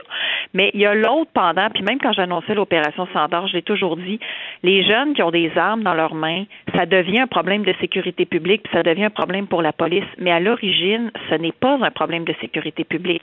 C'est pas normal qu'un jeune de 14 ans sombre dans la criminalité, puis ait le goût d'avoir des armes, puis ait le goût de s'en servir. C'est à défaut d'avoir des possibilités de choix de vie constructifs, d'avoir accès à des services, de développer un sentiment d'appartenance, de sentir qu'il peut faire autre chose dans la vie, tu sais, que de sombrer dans la criminalité. Puis ça, ben, la façon de travailler là-dessus, là-dessus c'est euh, c'est vraiment la prévention. Donc c'est le travail qui se fait dans les rues, c'est le travail communautaire, c'est d'avoir des infrastructures à la disponibilité de nos jeunes, d'avoir des maisons des jeunes, des terrains de soccer, tu sais, de vraiment avoir des services de santé, du logement aussi, du logement abordable, accessible pour les familles. Fait que c'est tout ça en même temps. Puis j'étais dernièrement aussi avec des travailleurs communautaires de Montréal, puis je leur disais, je dis comment on fait pour que les armes ne se rendent plus dans les mains de nos jeunes, parce que ça n'a pas de bon sens quand l'arme est rendue, il, il est trop tard, malheureusement. Tu sais, le risque de s'en servir est présent. Mais c'est parce que les armes sont ouais, mais les armes sont rendues dans les mains de beaucoup de jeunes là. Par, par centaines aujourd'hui. Oui, c'est ça. Ben, c'est pour ça que je vous dis, il faut, il faut éviter que ça continue de se propager puis que des jeunes, tu sais, au moment où on se parle en ce moment, on a des jeunes de 10, 11, 12 ans. On a peut-être une chance qu'eux ne sont pas comme leurs grands frères, comme leurs voisins, comme l'autre gars à l'école, que eux n'adhèrent pas aux gangs criminalisés puis se trouvent un autre chemin de vie. Mais pour ça, il faut être capable comme société de leur offrir une alternative. Puis ça, c'est très constructif. Mais on s'en sort pas de la police, effectivement, puis c'est pour ça qu'on a annoncé une opération comme ça, un 90 millions, parce qu'il y en a déjà beaucoup trop d'armes qui circulent. Puis là, je vous parle, moi, je suis vice-première ministre, ministre de la Sécurité publique au gouvernement du Québec, mais bien sûr qu'il faut le faire avec la ville de Montréal. La mairesse Plante, tout à l'heure, je l'entendais avoir des propos tout à fait pertinents. On va se rencontrer bientôt, elle vient d'être réélue, mais elle aussi est au travail parce qu'il reste que la ville de Montréal, c'est sa juridiction, c'est sa responsabilité, mais... ça dépasse. Puis le fédéral aussi, il faut quand même le dire, là, les frontières et tout ça, les peines, le code criminel, tout ça relève du fédéral. faut se mettre tous ensemble. Mais je reviens sur Centaure. Euh, on a vu certaines opérations perquisition, mais davantage, bon, à Montréal, Laval, là, dans des résidences où. Mais euh, à la frontière, est-ce qu'on a la moindre saisie d'armes à l'heure actuelle à la frontière ou près de la frontière ou dans un euh, dans, dans le processus d'importation? Ou c'est zéro? Oui, il y a beaucoup, il y a beaucoup d'armes. C'est-à-dire, oui, il y a beaucoup d'armes qui ont été saisies à divers endroits. Euh, là, bien sûr, je ne suis pas en mesure de vous faire le décompte là, de combien d'armes ont été saisies où, mais j'ai fait le tour, moi, hier, avec, comme je vous disais, mon corps, tous mes, mes corps de police. Donc, il y avait la Sûreté, Montréal, Québec, Gatineau, Laval, Longueuil. On avait aussi le directeur de, euh, de l'Association des corps de police autochtones qui était là. Donc, beaucoup de travail qui se fait là. J'avais quelqu'un de, de l'Agence des services frontaliers du Canada. Donc, eux, c'est eux qui surveillent les frontières. Fait que quand on parle de saisir des armes à la frontière, ça prend du renseignement. Pour avoir du renseignement, ça prend des antennes. Donc là, tout ce monde-là se parle. Les antennes sont partout. Fait qu'on est capable de savoir, par exemple, telle, telle livraison ou tel voyage s'en vient à telle frontière, bon, on va mettre des gens là-dessus. Puis bon. Mais donc. Mais pour l'instant, à la frontière, c'est il n'y a, pas de résultat, là. Oui, oui, oui, il y en a. Ben, C'est-à-dire, comme je vous dis, il y a beaucoup de renseignements qui s'échangent parce que c'est pas juste de dire on est Mais pas d'armes saisies à la frontière.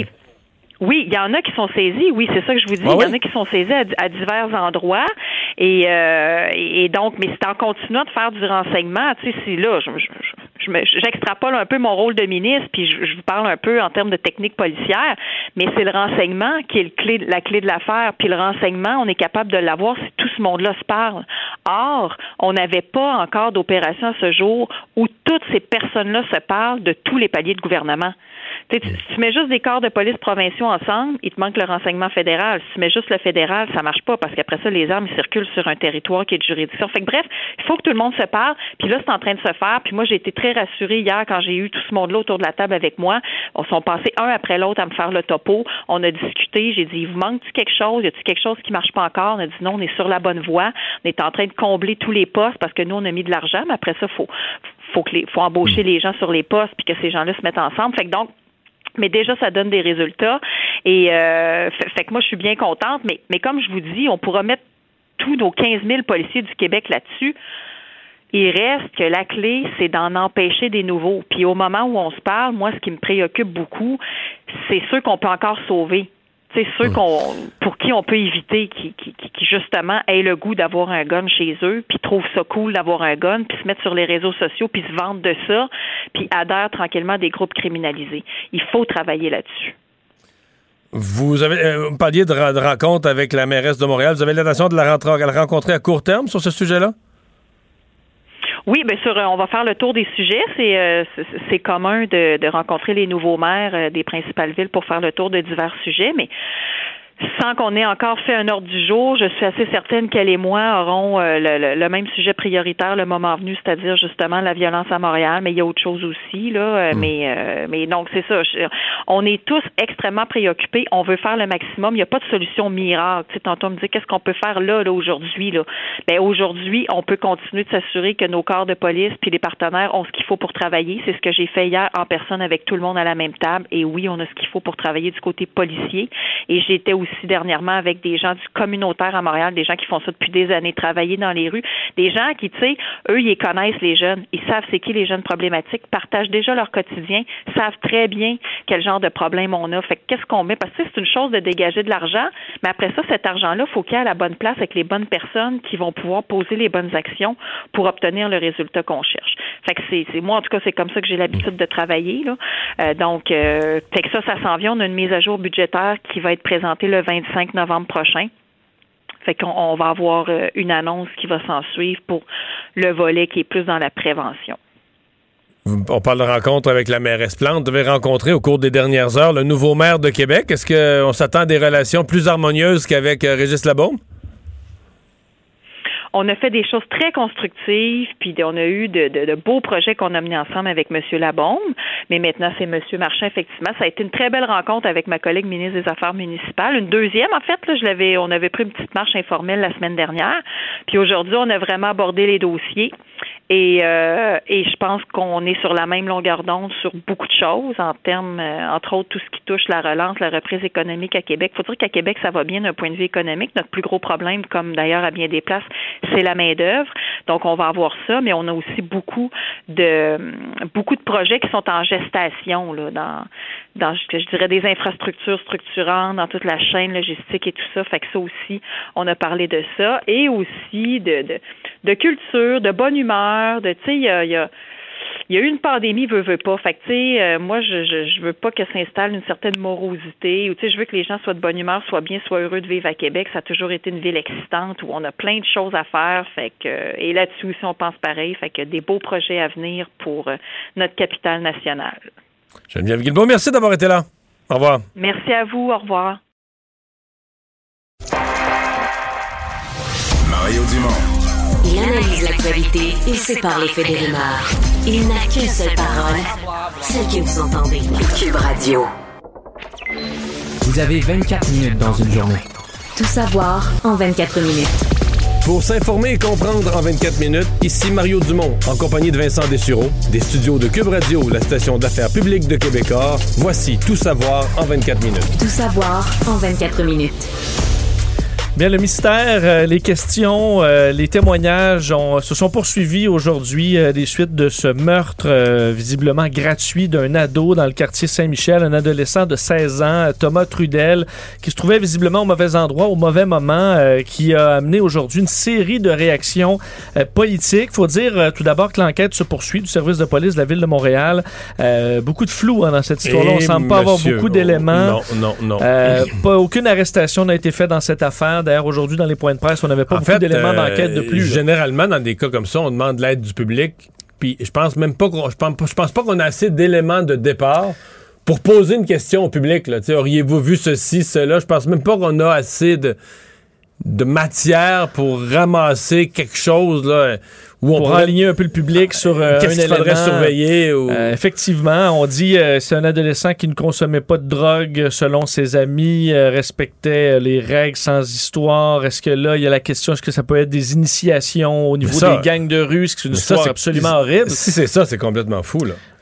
ça veut dire on- qu'on demande à un jeune dans les gangs de rue pour gravir un échelon, là, pour devenir un, un king, d'aller commettre un meurtre gratuit. Au premier venu, au premier jeune qui passe comme ça au coin d'une rue. Euh, si c'est ça, je veux dire, c'est inconcevable, inimaginable. Et pour les parents de ce jeune-là, Thomas Trudel, comment, comment tu te réconcilies avec autant d'absurdité? Comme...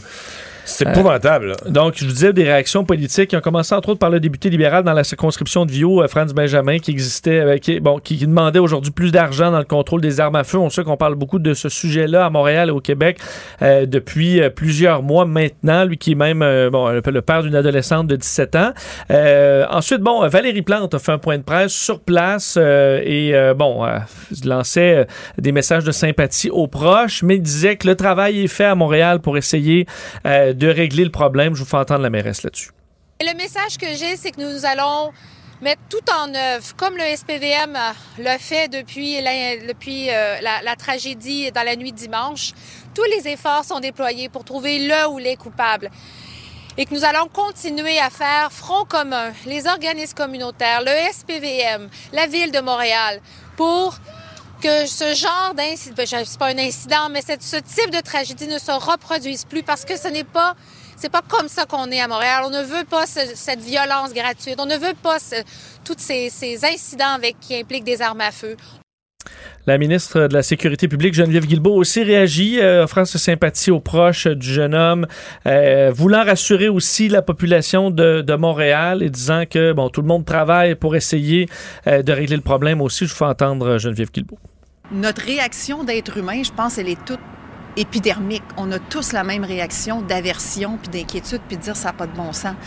Mais au-delà de ça, je pense qu'il faut trouver vraiment la façon la plus constructive, puis la plus réaliste et lucide de lutter contre ce problème-là. Donc, il ne faut pas voir dans le temps de réaction un manque d'empathie ou un manque d'intérêt. Bien au contraire, moi je suis tout cœur avec ces parents-là. Je suis vraiment en train de travailler sur une stratégie de prévention de la criminalité plus globale qui dépasse ce qu'on fait avec les policiers, qui dépasse la répression. Il faut faire de la répression, il faut enlever les armes des rues, il faut que les criminels aillent en prison, mais il faut idéalement que les armes ne se rendent pas dans les mains de nos jeunes ou de qui que ce soit d'ailleurs. Donc je suis vraiment en train de travailler là-dessus depuis euh, quelques temps. Je rencontre beaucoup de gens et il y aura éventuellement une annonce qui sera faite.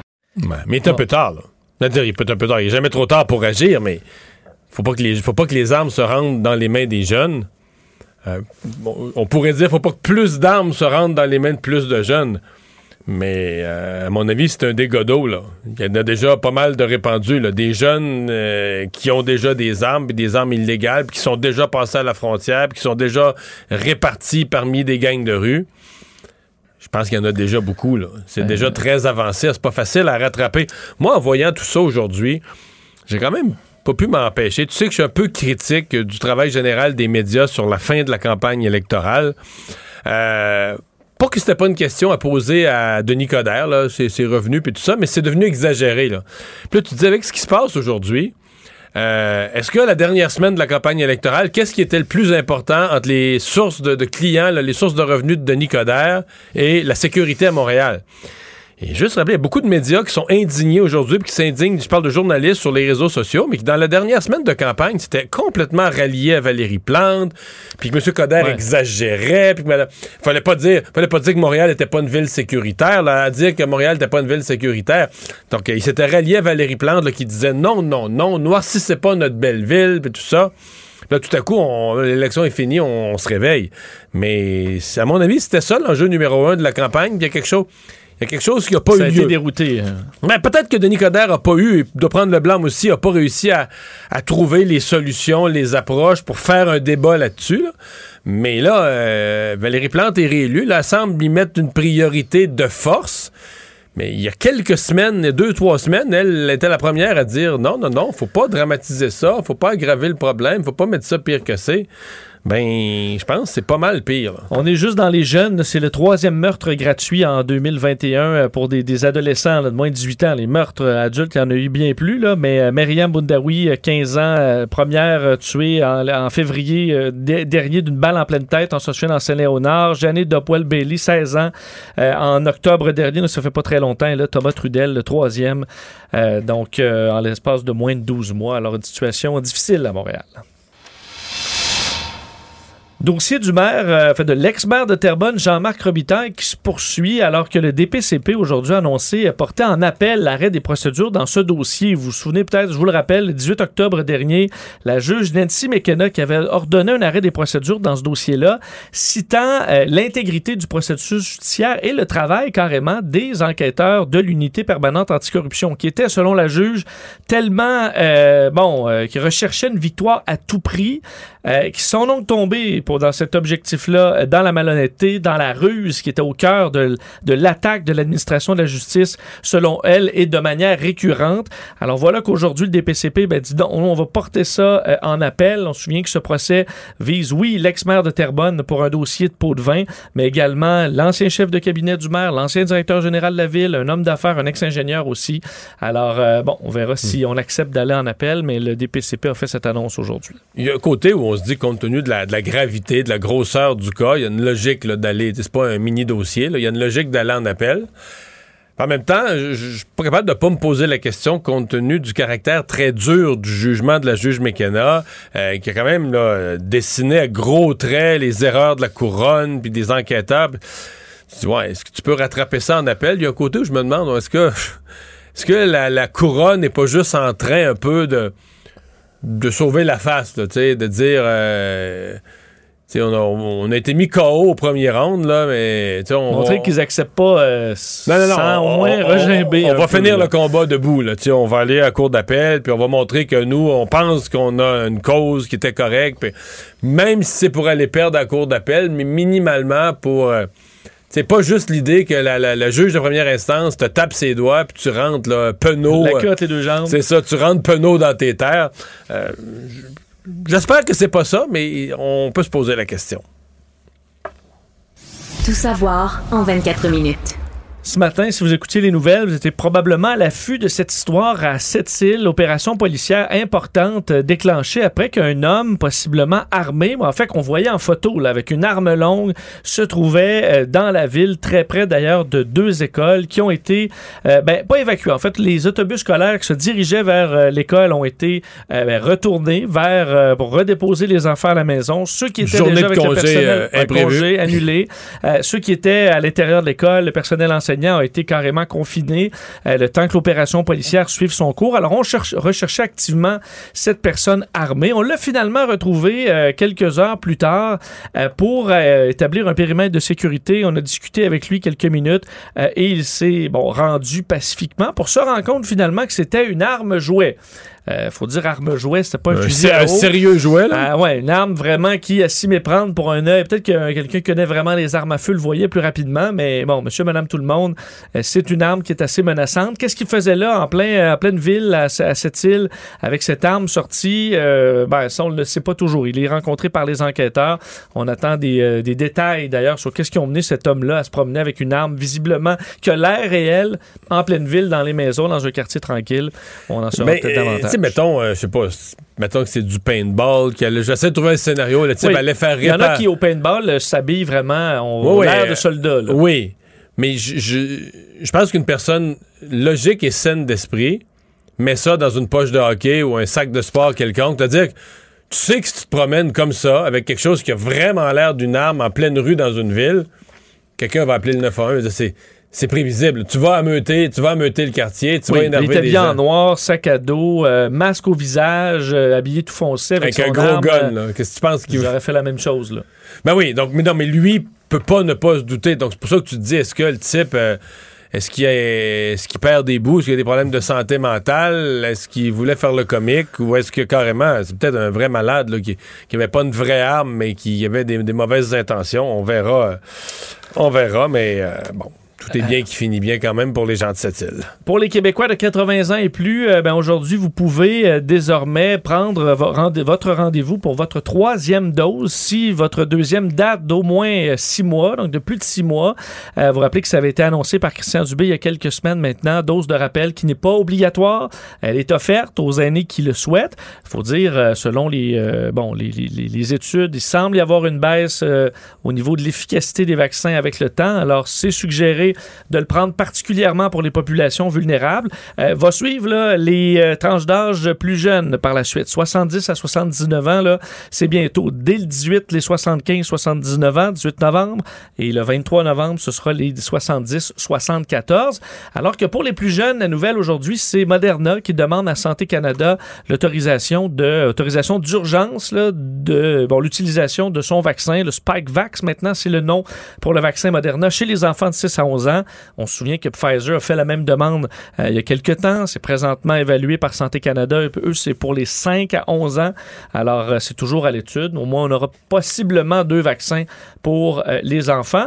Alors qu'aux États-Unis... Mais il y a des chances que quand celui de Moderna va être approuvé, en tout cas, tout le monde ait eu au moins sa première dose, qu'on soit parti sur du Pfizer d'un bout à Ben, l'autre. on est sur- quelques semaines en retard. Ouais, peut-être, peut-être. La question, c'est que je vois, c'est du 6. Fait que c'est sûr que si tu as du 5 à 11 ans, puis tu as des doses, c'est mieux de donner des. euh, à moins que tu puisses. euh, il est un petit peu plus compliqué le Moderna parce qu'il est 6 à 11 ans au lieu de 5 à 11 ans. Donc là, peut-être que tu les donnes aux plus vieux. Si tu Parce que si on était en pénurie de doses, Ouais. je comprendrais. On prend, comme on l'a fait au début, là, on prenait tout ce qu'il y avait, n'importe quelle compagnie livrait, on prenait ce qu'il y avait de disponible. Mais si tu euh, planifies ta campagne, tu as un bon vaccin, Pfizer, tout est correct. En approuver un autre, mais il pourrait aussi être juste approuvé en théorie puis jamais utilisé. Tout à fait, tout à fait. On aura des réponses dans les prochaines semaines. Alors que Pfizer, on connaît bien son, son vaccin, mais euh, ils sont arrivés avec des chiffres étonnants, et surprenants, encourageants sur leur pilule anti-COVID. Donc, pour ceux qui sont malades, qui l'ont contracté euh, et qui ont, avec cette pilule-là, selon les chiffres de Pfizer, 89% moins euh, de risque d'hospitalisation et de décès. C'est très attendu, ce genre de médicament-là, qui pourrait un peu couvrir l'angle mort du, du vaccin, donc ceux qui sont malades. Euh, et on a demandé aujourd'hui aux États-Unis l'autorisation en urgence euh, de la pilule anti-COVID. Alors, on est à évaluer tout ça dans la FDA. Normalement, encore là, ça prend quelques semaines et euh, on verra. Si c'est approuvé, ça peut être un outil quand même déterminant dans la suite des choses. Euh, on parle de gérer la COVID en ce moment, mais on sait a les analyses sur les débuts de la COVID au Québec avec ces audiences euh, de l'enquête publique sur les décès en CHSLD, la coroner Kamel. Ça s'est poursuivi aujourd'hui. Quand même quelques éléments intéressants. On, on pouvait euh, parler aujourd'hui avec la directrice, enfin, la sous-ministre adjointe à la Direction générale des aînés et des proches aidants au ministère de la Santé, Nathalie Rosebush, qui est allée témoigner, parler un peu de la planification dans les CHSLD avant la pandémie, qu'on avait des plans, mais souvent, et c'est ce qui était noté par la coroner Kamel, souvent, avant et pendant la pandémie, il y a eu plein de beaux plans sur papier, mais euh, c'est dans la vraie vie qu'on n'était pas capable de réaliser ces plans-là. Euh, et on a également pu entendre Luc Desbiens, le, le responsable de la logistique, des équipements, de l'approvisionnement euh, au ministère de la Santé, qui est allé raconter au moment là, on n'avait plus rien. Plus d'équipement, où à chaque jour, dans chaque point de presse, Quand François Legault nous disait le nombre de jours. Ouais, on a, on a pour 48 heures de masque, on a pour 4 jours de blouse, on a bon euh, des gants pour une semaine. On se souvient de ça, à quel point ça a été. On a été un point là, critique, critique. Euh, ben, on est allé un peu raconter tout ça en expliquant, entre autres, un événement qui était marquant pour plusieurs, l'arrivée de l'Antonov, le plus gros avion du monde qui était débarqué à Mirabel. Je me souviens très Euh, bien. On se souvient, là, arrivé un peu en sauveur avec, entre autres, 400 000 blouses jetables au moment où on n'en avait plus. Euh, mais ce que révélé Luc euh, Desbiens, c'est que ces 400 000 blouses-là qui arrivaient avec l'Antonov, à ce moment-là, ça donnait une semaine de blouses aux, euh, aux deux semaines, deux semaines de blues au Québec. Pas six mois, là. Euh, pas six mois, parce qu'on on- on consommait à ce moment-là, on dit là, l'équivalent d'un an euh, de blues en quatre semaines. Alors, ça allait à un rythme infernal. Et c'est avec l'arrivée de cet avion-là qu'on s'est un peu rendu compte au gouvernement, selon Luc Desbiens, que ça marchait pas, là. Qu'on allait en manquer, euh, qu'on n'était pas capable de fournir. Et c'est là qu'on a réintroduit les blues lavables qu'on avait éliminés pendant plus de 20 ans. Et qui, là, avec le, le cul-de-sac qui s'en venait, on les a ramenés. Alors, ça nous ramène un peu à comment ça s'est passé, ces En même événements-là. temps, on voit, moi, je vois deux choses là-dedans. On voit qu'il y a une partie qui était de la panique parce qu'on était dépassé par l'ampleur des événements, puis une partie d'incompétence. Tu sais, dire, quand j'entends, exemple, le docteur Arruda dire Ouais, ouais, on se doutait de ça, là, que ça allait être terrible, c'est les foyers de personnes âgées, euh, dès le- tout ce qui était la résidence pour personnes âgées, là, dès le mois de février, janvier-février, on a commencé. Bon. On a fait quoi? Parce que si tu te doutes que ça va être des foyers importants de propagation et de décès, tu fais quoi avec ça? Est-ce que tu fais des guides à l'endroit des, des gens qui gèrent ces endroits-là? Est-ce que tu mets des mesures particulières? En tout cas. Ben, le coroner, d'ailleurs, a parlé quand même des. euh, disons, on avait l'impression que pour les CHSLD, c'était un peu euh, la voie d'accotement. On dit il y avait le gros système de santé, l'autoroute où là, il y a des dossiers puis ça avance. Puis que le CHSLD, là. comme c'était ça. à côté du gros système, puis euh, le laisser pour compte. C'était ça, et c'était encore pire parce que les CHSLD avaient plus de directeur. C'était dans le nouveau régime, un des reproches qu'on a fait à la réforme Barrette. Donc, le CHSLD n'existe même plus. Le CHSLD, c'est un appendice. T'as t'as les CIS et les CIUS, puis eux, dans tout ce qu'ils ont à gérer, là, ils ont des centres pour vieux. Là. Mais ce qui existait avant, là, que tu as un CHSLD, mettons, toi, le Vincent Dessureau, tu es directeur d'un CHSLD. Probablement qu'il y a un moment au mois de mars là, où tu vires fou. Là. Tu te dis là, ça peut pas être ça, je manque de personnel, je manque de bleu. Donc, tu vas appeler, toi, le boss du CIS ou du CIUS, mais à titre de directeur de l'établissement, tu dis, moi, là, tu comprends? Il il- ou même, tu vas appeler le ministre direct, tu vas appeler le député. tu- il y aurait eu des signaux d'alarme, mais là, il y a plus- localement, il n'y avait plus de gestionnaire. C'est le des boss, puis il bosse de plein de choses, là. mais il est le pas boss. Euh, en fait, même pas. Parce que tu as une personne aux ressources humaines qui s'occupe des ressources humaines dans tous les CHSLD. Tu as une personne de l'équipement qui s'occupe de l'équipement dans tous les CHSLD. Mais le CHSLD comme tel n'existe pas. Il est juste un lieu. Tu comprends? Un établissement, un lieu sous gestion en commun d'un CIS ou d'un CIUS. Alors, je suis convaincu qu'ils sont tombés vraiment dans le dallo. là. Vraiment, vraiment, vraiment. Et donc, au niveau des ressources humaines, quand on dit les personnes allaient d'un centre à l'autre, mais il allait d'un centre à l'autre physiquement, ce qui était absurde, transporter la maladie, mais sur les listes des CIS et des CIUS, il n'était pas déplacé d'un endroit à l'autre. Il travaillait pour le CIUS, mettons, euh, Montréal-Ouest. Bon. Dans ce CIUS-là, il y a quatre établissements ou huit établissements. Quand ils vont d'un à l'autre, ils ont le même employeur. Fait c'était... euh, c'était le parent pauvre, c'était l'affaire. Donc, si elle a cette impression-là, la coroner, à mon avis, elle a l'impression de la réalité. Parlons de la Ville de Québec, puisqu'aujourd'hui, euh, le nouveau maire, euh, Bruno Marchand, rencontrait euh, ben, ses collègues au niveau provincial. Donc, euh, rencontrait la ministre des Affaires municipales, André Laforêt, rencontrait Geneviève Guilbeault aussi, ministre responsable de, la capitale nationale, et, bon, et vice-première ministre. Donc, tout le monde s'est rencontré. Mario, d'ailleurs, parce qu'on on en parlait lors de l'élection, Bruno Marchand aime avoir des souliers de course de différentes couleurs. C'était le cas d'ailleurs aujourd'hui, mais la ministre André Laforêt aussi avait ses souliers de course de couleurs pour pouvoir... Hey, je, je peux plus, je, je t'écoute plus. Faut que je Oui. dans mon agenda, là. Oui. Juste m'inscrire une date à laquelle je vais venir tanner des. Je- non, mais reste là, reste là. Je vais inscrire la date à laquelle je vais être tanné des souliers de course, là. Décembre, janvier, je sais pas quand ça peut-tu être il y a une semaine? Non, non, non, c'est Non, nouveau. C'est nouveau, c'est encore cute. C'est oui, encore oui. cute, mais. Bon. Moi, je- c'est peut-être moi qui ai mal prend- fait. Ça veut pas dire que j'ai raison, là. C'est Oui. peut-être moi qui ai mal fait, mais mon instinct me dit que je vais me tanner de ça. OK. Fait combien de souliers différents tu peux passer, là? En plus, ça coûte cher, les souliers de course, là. Pour... Ben, il me semble qu'il y a toujours des couleurs différentes, non? Ben, tu rêvé à ça? Oui, non, toujours. À date, j'ai vu. euh, écoute, les souliers sont toujours différents. Euh, c'est peut-être une passion, on le sait, mais bon, c'est une couleur qui revient et qui déteint parce qu'André Laforêt avait ses souliers de course aujourd'hui. Euh, ils ont discuté ben, pendant à peu près une heure. Faut dire, c'est un survol, là, vraiment. C'est une première rencontre. Euh, ils ont discuté des sujets Non, de l'heure. T'as un petit peu, t'as un petit peu, t'as un petit peu, là. Ouais. Eh bien non, les gens de la CAQ, là, c'est sûr qu'il y a eu des caucus internes à la CAQ. Tous ceux qui sont autour de la région de Québec pour dire là. Faut que, ça, faut que ça aille bien. Ouais, pas deux fois de suite, là. Non, non, ben. Non, là, on était pogné avec Régis et que lui, là, tous ses premiers dossiers, on va lui donner ce qu'il veut, on va être fin, on va y promettre collaboration, amour. euh, Oui, pour montrer un peu, parce que Geneviève Guilbeault avait dit, euh, lancé quelques points à M. Labombe aussi, là, que c'était une nouvelle ère. Pense qu'ils vont vouloir prouver leur Puis point. si ça va mal avec un deuxième. Ben oui, c'est ça. Si ça va mal avec un deuxième maire de suite, là, tu Oui. comprends, quand tu te chicanes, toi, avec tout le monde, ça, devient, ça devient toi qui es le problème et puis les autres, là. Oui. Mais je pense que c'est vraiment pas le même ton, euh, M. Marchand et M. Labombe. Non, là. non, non, non. Je pense que ça va bien aller euh, pour un Oui, certain mais temps. euh, ils investissent là-dedans. Euh, là. parce qu'il y avait bon, l'itinérance, pénurie de main-d'œuvre, le dossier du logement. Pour ce qui est du transport, point quand même épineux à Québec en ce moment, ce sera davantage dans la rencontre entre Bruno Marchand et le premier ministre François Legault prévu vendredi. Alors, ils ont quand même du, du petit pain sur la Moi, planche. si j'étais M. Marchand, je me gênerais pas que François. Une petite liste d'épicerie, là. C'est le temps, selon lui, le timing, selon toi? D'après moi, là, c'est une bonne, un bon moment pour lui pour. euh, sais, s'il veut faire. Avant l'élection à Québec. Petite liste d'épicerie de début de mandat, il pourrait se permettre ça, puis il y aurait bien des oui. Bon. Euh, on sort un peu de même de la planète Terre avec euh, cette histoire en Russie, euh, donc qui a admis aujourd'hui avoir pulvérisé, Mario, un satellite en orbite, une histoire qui fait beaucoup jaser à l'international, parce que euh, la NASA, entre autres, et bon, l'Agence spatiale européenne et d'autres avaient dénoncé une, bon, un missile lancé par les Russes pour abattre un satellite dans l'espace qui a mis en péril, selon la NASA, la Station spatiale internationale. On a temporairement évacué les astronautes dans une capsule SpaceX prête à retourner vers la Terre si jamais il y avait un, bon, un, bon, un événement euh, dangereux.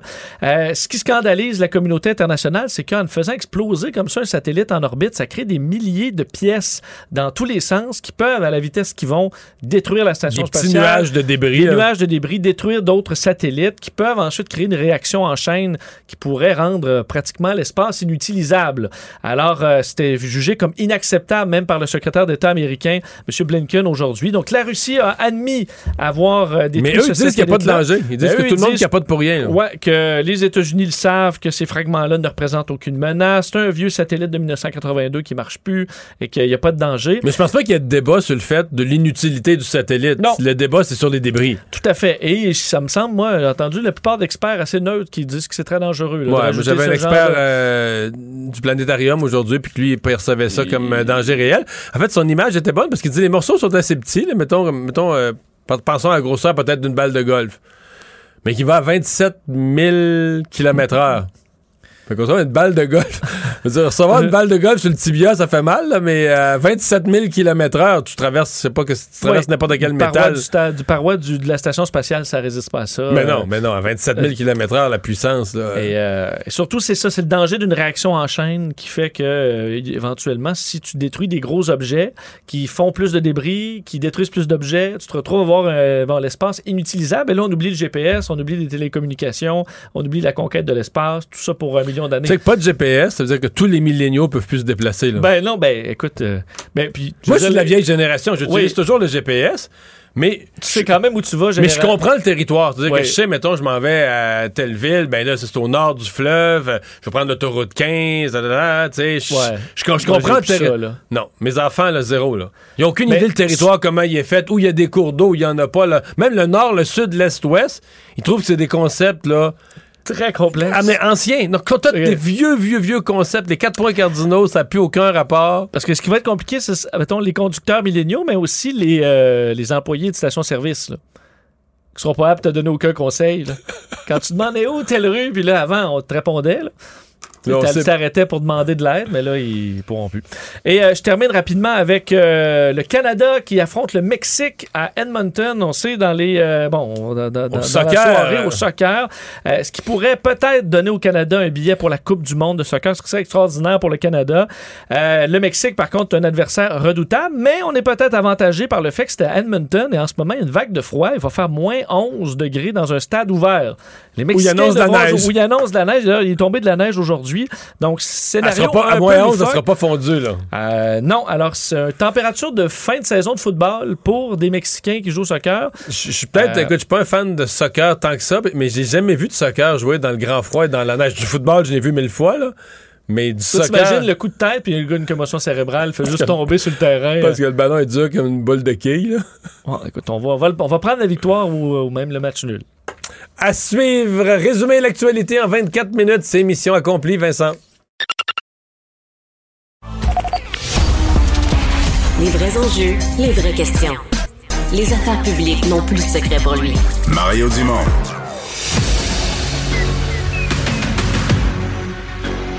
Emmanuel Latraverse. J'ai pas de problème philosophique avec ça. Mario Dumont. Est-ce que je peux me permettre une autre réflexion? La rencontre. Ça passe comme une lettre à la poste. Et il se retrouve à enfoncer des portes ouvertes. Là. La rencontre Latraverse. Dumont. Emmanuel Latraverse se joint Mario Dumont et moi. Bonjour Emmanuel. Bonjour. Je sais que ce matin, à l'émission de, de Mario, Emmanuel, euh, Philippe Vincent et Mario parlaient un peu de la réaction euh, peut-être lente au niveau politique à réagir au décès du jeune Thomas Trudel. Ça s'est réglé pas mal aujourd'hui avec des sorties de bon, un peu tout le monde. Valérie Plante, tantôt en point de presse, qui était sur place. Geneviève Guilbeault qui a parlé, entre autres à nos collègues à TVA, qui a parlé de nous dans l'émission. Euh, donc finalement, ça, ça réagit assez fortement. là.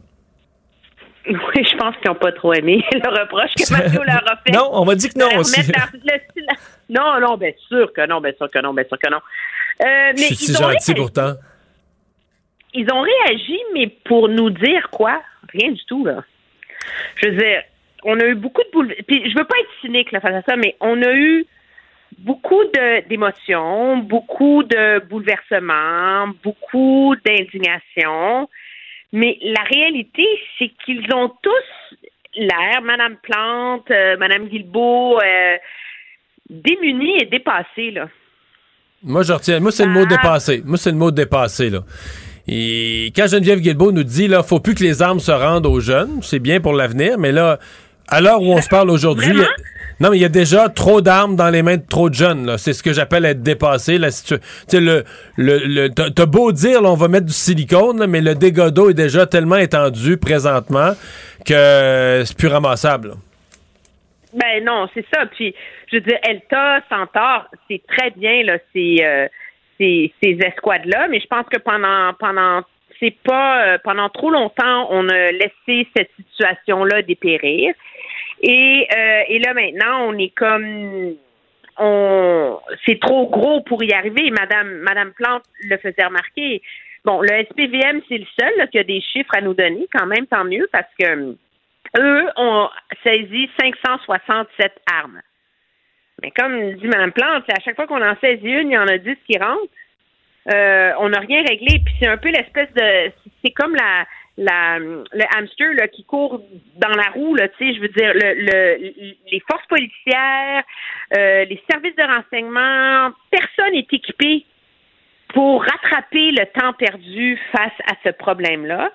Parce que pendant trop longtemps, c'était un problème, mais c'est un problème qui était sous la surface de l'eau. Euh, donc, on l'a ignoré. Et, euh, et, euh, et là, on, on est pris avec ce problème-là. Tu sais, c'est quand même deux adolescents là, qui, ont, qui ont été tués. là. La jeune Myriam Boundaoui, 15 ans, Jonathan Trudel, 16 ans. Pas normal, là. Puis, euh, mais c'est sur la table du gouvernement Trudeau que ça va tomber, cette Ouais. affaire-là. Là. Et eux, euh, ils n'en ont pas de solution, puis ils ont. Ce qu'ils ont mis sur la table, c'est pas crédible. Je pense que tout le monde s'entend là-dessus. Là. Mais dans le cas des, saisies d'armes à feu, tu, nous parles des résultats de Centaure. C'est vrai, il y a eu des perquisitions, il y a des résultats. Mais tout à l'heure, euh, je recevais la ministre Geneviève Guilbeault et on a moins de résultats à nous présenter pour ce qui est des interceptions à la frontière. là. Il semble qu'il y a des enquêtes, il y a du renseignement, c'est pas facile, il faut savoir quand est-ce qu'il y aura un arrivage, par où. On a les corps de police autochtones comme euh, partenaires, on aime ça le dire, mais est-ce qu'ils ont, eux, euh, contribué concrètement là, à des, des saisies? Moi, ça me paraît, là où l'escouade, ça me paraît mince, ces résultats, c'est à la frontière. Ça me paraît mince, puis je dis mince pour être généreux, pour laisser la chance aux coureurs. Là. Euh, je serais proche de penser qu'à la frontière, pour l'instant, c'est rien du tout. C'est le vide. Mais je- oui, sauf que ob- objectivement, Québec, Centaure et tout le reste peuvent rien à la frontière si c'est pas une énorme offensive qui est mise de l'avant par le gouvernement fédéral. Et à ce chapitre-là, tous les gouvernements fédéraux passés sont responsables. Moi, je me rappelle, là, petite anecdote, janvier 2006. La campagne électorale vient de reprendre, là, suite à la pause du temps des fêtes. Et il y a un seul sujet d'actualité, c'est le meurtre de la petite Jane Creba, 15 ans, à l'extérieur du centre Eaton à Toronto. Moi, Ok? je me souviens. Et Dans cette semaine-là, M. Martin, Paul Martin, avait promis de bannir les armes de poing au Canada. On était en 2006. On est en 2021 et la promesse du gouvernement, c'est de permettre aux provinces de bannir les armes de poing si elles le veulent. 16 ans plus tard. 16 ans plus tard, on, on- on est, on est encore à la case départ là-dedans.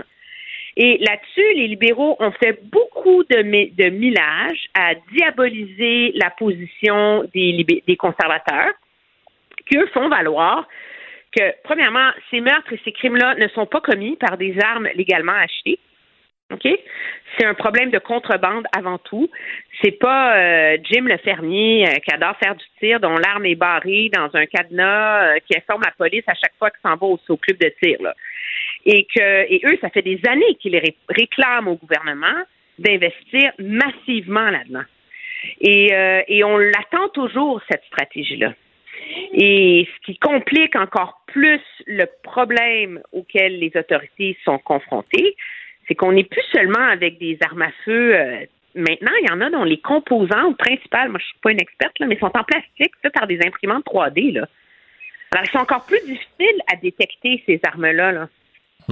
Alors, à un moment donné, moi, je suis un peu déçue du, du silence du gouvernement là-dessus, euh, à, à Ottawa en particulier aujourd'hui. Mais quand on parle d'élus dépassés, euh, je veux dire, on a de quoi être dépassé si l'hypothèse qui circule de, de certains experts en affaires policiers est vraie, qu'on en est à l'étape où les gangs de rue font des initiations et que l'initiation pour devenir un, un haut gradé, là, excusez-moi l'expression, dans les gangs de rue, euh, ben, il faut faire un meurtre, là. Puis ben ça donne que Thomas Trudel, lui, il était à cette heure-là, sur ce trottoir-là, il servait de cible utile. Il n'a rien fait d'autre que ça. Il devient la victime de quelqu'un qui doit montrer qu'il est capable de grande violence pour, pour son rite d'initiation. J'avoue que si c'est ça, moi, je, je capote, là, je décroche. Ça fait, ça fait peur pour ce qui nous attend pour les années à venir à Montréal. là. Ben, ça prend un carcajou euh, du, Du gang de rue. du, ga- du gang de rue, là, tu sais. Bon. Euh, faut parler, euh, parce que le temps file, de- du dossier des CPE, Manuel et Mario, parce que là, euh, ben, les négociations, visiblement, ça avance pas bien. Euh, on annonce de nouvelles journées de grève. Il doit y avoir des parents un peu excédés quand même dans le lot. Non, supposément que les parents appuient les Oui, éducatrices. parce qu'on dit on leur a donné du temps pour se Ouais, virer de bord. ouais, ben oui.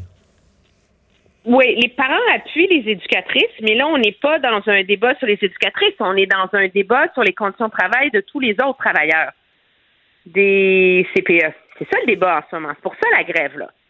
La grève, c'est pas que l'augmentation, tu sais, je pense que sur le fond, là, bon, il y a du tiraillement, le temps plein, etc., blabla, là, sur les augmentations de salaire des éducatrices, mais c'est pas ça. C'est que le gouvernement s'était engagé à faire un rattrapage salarial ou un ajustement salarial pour éducatrices, infirmières, préposés bénéficiaires. Puis là, tout d'un coup, ça, ça suffit plus. Les syndicats, ils veulent qu'il y ait comme une remorque, là, qu'on ramasse tout le monde là-dedans. Les préposés à la désinfection, les cuisinières, etc. Et là, je suis pas certaine, moi, que les parents, ils appuient ça tant que ça. Je pense Ben, qu'en surtout que ce c'est pas logique. Surtout que c'est pas logique. Emmanuel, on, on s'est déjà parlé de ça, mais mettons le personnel des cuisines, là. J'ai rien contre le personnel des cuisines en CPE, mais si je suis le gouvernement, moi, j'ai du personnel dans les cuisines, dans toutes sortes de types d'établissements. CHSLD, prison, nomme-les, partout où au gouvernement, il y a des, des repas qui doivent être préparés. Donc, je peux pas dire, ah ben là, c'est pas pareil, parce que dans ce cas-là, euh, les éducatrices sont solidaires de le personnel des cuisines. Voyons, un gouvernement doit se gérer avec une logique d'ensemble. Ben oui, c'est sûr. Puis je pense que euh, mais les syndicats euh, entretiennent bien le flou là-dessus, mais je pense que l'élastique commence à être étiré. Et moi, là où j'en ai fondamentalement, c'est contre cette histoire de recours devant les tribunaux. Là. Dans, dans les faits, pour les parents, il n'est pas là l'emmerdement. L'emmerdement, c'est les grèves la semaine prochaine et le casse-tête de trouver des solutions pour faire garder les enfants. Mais il y a comme un geste d'affirmation syndicale là-dedans qui, bien que les syndicats ont probablement raison sur le fond légal, que le gouvernement n'aurait pas dû mettre l'argent sur la table tout de suite. Euh, parce Mais quand que même, le il leur donne une, que- refuser une augmentation de salaire parce a- Il la refuse pas. Non, il la il la pas. conteste. Il la refuse pas. Non, non, non, non, non. L'argent va rentrer dans les comptes. Oui, oui, oui, je comprends, mais. non, non, non, non, non. Attention, là. Alors, c'est ça. On est rendu dans des dédales légaux de tout le reste. Puis moi, ce qui m'inquiète pour les syndicats, c'est qu'ils nuisent à leur image dans, comme de changement positif dans la société. Pendant tout le début de la pandémie, ils se sont vraiment battus pour, tu sais, pas des conditions de travail farfelues, tu sais, avoir des masques, là, c'était la vie, c'était la santé des gens, tu sais, c'était des gros enjeux qui comptaient dans la pandémie. Puis là, tout d'un coup, là, on est en train de taponner sur des clauses syndicales, de ceci, de cela. Et c'est ça qui justifie la colère, leur colère face au gouvernement. C'est pas la complexité de négocier, là. Non, non, ce qui suscite là, d'être vraiment indigné, puis d'aller au front, puis c'est des écœurants, puis on va les avoir, là. C'est c'est- c'est- c'est- c'est ces principes syndicaux-là des années 70, là. Puis, moi, je- en tout cas, je, je me pose la question à savoir sur s'ils ne jouent pas avec le feu auprès de l'opinion publique avec ça. Merci, Emmanuel. Au revoir. Mario Dumont et Vincent Dessureau. Inséparables comme les aiguilles d'une montre. Cube Radio. Le hockey a tellement évolué, les jeunes maintenant, ils ont des skills comme ça se peut pas. Puis ces kids-là, ils rêvent à... Jean-François Barry. Un animateur pas comme les autres. Bonjour Jean-François. Salut Mario. Équipe redoutable ce matin qu'affronte le Canadien, les Rangers de New York. Et euh, qu'est-ce qui, euh, qu'est-ce qui va euh, marquer ce match comme décision? Ah, ben, la grosse, grosse décision, je vais commencer par celle-là, c'est Caden Primo devant le filet. Donc, euh, on Hmm. envoie le- la recrue euh, au Madison Square Garden de New York euh, dans la, la bouche, euh, dans la gueule du loup. Mais est-ce que c'est pas logique, si c'est lui le gardien d'avenir du Canadien, le successeur de Price, à un moment donné, tu- de, dire, de, de faire comme si c'est lui qui devient le gardien numéro un, puis Montembeau son, son Non. adjoint? Non? Moi, moi, pour moi, non. Là. Ça, ça Pour prouve toi, non? mon- moi, moi, pour moi, ça prouve qu'ils n'ont pas confiance en Montembeau. Là. Ça fait plusieurs fois que je le dis. On l'a mis dans le filet parce que là, on n'avait pas d'autre choix l'autre jour. Là. Sinon, on préférait garder Allen fatigué. Euh, puis je, je les comprends parce que même moi, quand je le regarde, puis je suis pas un spécialiste des gardiens de but, puis je suis pas en train de dire qu'il est pas bon. Là. Il est quand même dans la Ligue nationale. Mais Mais on aime mieux quand il n'y a pas de lancer. ben, il est croche. Il, est- il- il fait il dans l'autre contre. Bo- contre Boston, il, a été bon, mais tu fais tout le temps et qui était sur le bord de rentrer. Tu sais, c'est jamais, moi j'appelle ça square, là, c'est jamais comme pouf, elle m'a collé dessus, c'est fini là. C'est tout le temps un peu euh, une aventure à chaque fois qu'il y a un lancé. Beaucoup de Euh, retours, là. Beaucoup de retours. Primo, oui, c'est le gardien de l'avenir. Je pense qu'il va être meilleur que Montembeau en bout de ligne. Reste que si tu veux mon avis ce soir, c'est un. euh, on met tout sur le rouge. Je vais dire ça de même, là. On prend une chance. Hey, d'un coup que le kid, parce que lui, il arrive de faire un blanchissage la semaine dernière contre les Comets de Utica. Donc, il est dans sa zone. D'un coup qu'il arrive, tu sais, ça s'est déjà Mais vu. est-ce que les Rangers puis les Comètes de Utica, c'est la même force d'équipe? non, mais je veux dire, t'as déjà vu ça même contre le Canadien, là. Un gardien recru qui Ouais. arrive, puis pif, paf, pouf, il arrête tout, il a peur de rien, puis il est dans sa zone. Moi, je pense qu'on prend une chance. On a besoin d'un effet Cendrillon, là, une belle histoire. On prend une chance avec, on se dit ça peut pas être pire, mais est-ce que c'est tu sais, la décision qu'on aurait voulu prendre du côté de l'organisation? Non. Là, Ça- on répète l'histoire de Kotkaniemi, là, dans le sens où on le met là parce qu'on n'a pas d'autre choix. Mais c'est sûr qu'avoir un autre choix, c'est pas lui qu'on met là. Puis je suis pas en train de dire qu'il n'y aura pas une belle performance. là. hein. C'est vraiment pas ça que je dis. non, Moi, parce qu'il y a des gardiens qui gaulent sa tête là, quand ils n'ont rien à perdre comme ça. On a vu ça plein de fois. Là. Ben, hey, prenons l'exemple de Zach Foucalé. Tu sais, Ben Zachary oui. Foucalé, on, on a parlé la semaine passée. Là. Les Capitals, ils ont pris une chance avec. Eux autres, bon, c'est sûr que ça va bien, l'équipe, mais ils ont fait hey, on, on donne une chance au kid, on l'envoie dans, dans la mêlée. Bon, il y a eu juste 21 lancés. C'est pas la même équipe en avant de lui, mais il a fait un blanchissage. Il est déjà de retour dans les mineurs, là. Mais je pense que le Canadien se dit, hey, tout d'un coup que le gars il arrive, il fait, moi, il faut que je saisisse ma chance, puis il en goal une sévère à soir. Alors, on prend une chance avec euh, Kellen Primo, c'est mon opinion. Tant mieux si ça fonctionne. Et les joueurs? Et les joueurs. Bon, Drouin va être en uniforme, finalement. Euh, il a expliqué sa décision, parce que moi j'ai trouvé un petit peu que Dominique Charles l'avait mis en avant en dessous de l'autobus, en faisant il est prêt à jouer, il a eu le feu vert, mais c'est la décision de Jonathan Drouin, sans trop donner d'explication. Lui, il a expliqué aujourd'hui pourquoi. Il y avait le feu vert des médecins, ils ont dit il n'y a plus de danger. Par contre, lorsqu'il mettait son casque, il y avait encore des douleurs euh, au temple. Au temple, au tempe, il n'y a pas de L. hein. Euh, Lorsqu'il patinait, euh, il finissait par avoir des maux de tête. Donc, lui ne se sentait. Il aurait pu jouer. Probablement qu'un septième match de la Coupe Stanley, il aurait fait bon, ben, regarde, je joue. Mais si tu te sens pas à l'aise, je pense que c'est ta, ta décision de dire je suis mieux de sauter mon tour. Donc, là, présentement, il se sent prêt. Il va jouer ce soir. Et ce que ça signifie, ça? Et là, je- je- euh, Vincent, t'es proche, t'es proche Oui. de Mario, là? Oui. Parce que je, je voudrais pas qu'il s'e- qu'il s'effondre. ou, euh, Je vais le surveiller. Oui. Surveiller son, son pouls. Ça veut dire qu'Adam Brooks est au balotage, Mario. Bon. Terminé pour lui. pas- je pense qu'il y a eu une passe avec le Canadien. Ouais, oui, il y a eu une passe, euh, c'est-tu sur le but de, de Petzetta? tu vois. Mais, ouais, je pense, je pense qu'il y a eu un point, mais visiblement, euh, on est allé le chercher, on a pris une chance avec. Il cadre plus dans les plans. À cause du rappel de Payling et de Primo, on devait envoyer quelqu'un, la, la logistique la masse salariale puis du nombre de joueurs, et c'est lui qui a été sacrifié. Ça, il y a plein de partisans. là. Il y a plein de partisans du Canadien qui jouent toutes les semaines dans des ligues, pis ça, puis qui seraient prêts à... c'est probablement la prochaine étape. C'est probablement la Ben, prochaine étape. Mais dans les gardiens, j'ai entendu parler qu'il y a une ligue à Rosemère. Il y a quand Ah même ouais, des hein? bons joueurs. Ils sont Ouais, prêts. ouais, ouais, ouais. Puis il y en a qui. Mais dans les gardiens, c'est c'est quoi l'autre étape s'il y en a un des deux qui se blesse? Ah ben là, ça serait Pas euh, Kevin pas. Kevin Poulain qu'on a rappelé de Trois-Rivières. Vous vous souvenez celui dans le camp là, que, Oui, oui, oui, il a fait une bourde, les gens l'ont hué en dérision, il était avec les Lions de Trois-Rivières, ben là on l'a rappelé avec le Rocket de, de Laval, mais ben, il faut pas qu'on se rende là. Ben, D'ailleurs, je peux vous arriver donner- à soir, là. Je peux vous donner des nouvelles d'Allen. Oui. Euh, finalement, c'est une commotion. Donc ça, c'est du long terme un peu, là. Donc, c'est minimum une semaine. là. Minimum. Fait que ça a l'air qu'il se sent bien, par contre. Mais quand tu es sur le protocole, c'est automatique, c'est une semaine que tu dis je suis prêt, pas prêt. Mais à mon avis, ça va être un peu plus que ça parce qu'on le sait, les gardiens en plus, juste les lancer, un lancer sur le casque, ça résonne dans la tête, puis tout ça. Fait que, Puis Hoffman? Et Hoffman a été placé finalement sur la liste des blessés à long terme. Et ça, c'est une très, très mauvaise nouvelle parce que lui, il a eu son impact lorsqu'il est revenu parce qu'on doit toujours le surveiller. C'est un gars d'un seul lancer qui peut te faire mal. Sur l'avantage numérique, lorsqu'on le surveille, ça libère Suzuki de l'autre côté, ça libère Toffoli.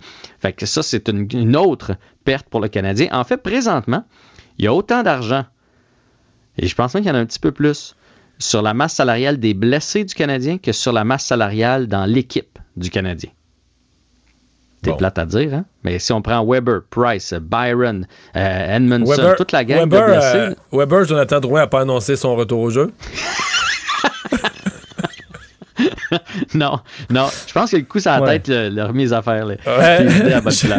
Jean-François, il reste juste un peu plus d'une minute, mais il faut parler de- du match Canada-Mexique. là, parce que C'est quand même une histoire assez particulière. Moi, j'ai- j'aimerais ça qu'on se retrouve à la Coupe du Monde. Ce serait extraordinaire. Et ça va peut-être se, se- se jouer ce soir dans des conditions particulières. Ouais, ben premièrement, en fait, il reste encore euh, cinq autres parties ou six autres parties après les fêtes. hein. C'est loin d'être terminé, mais on est en très bonne posture présentement. On est troisième et avec une victoire ce soir, une victoire, une défaite des États-Unis, on pourrait prendre le premier rang. Donc, on joue contre le Mexique qui- est présentement au premier rang. Fait que tout n'est pas joué. Je trouve juste qu'on a poussé un peu là. On voulait mettre ça dans le froid parce qu'on est plus habitué que les autres, mais là, euh, c'est moins 15 à Edmonton avec une tempête de neige. C'est un stade qui n'est pas couvert. là.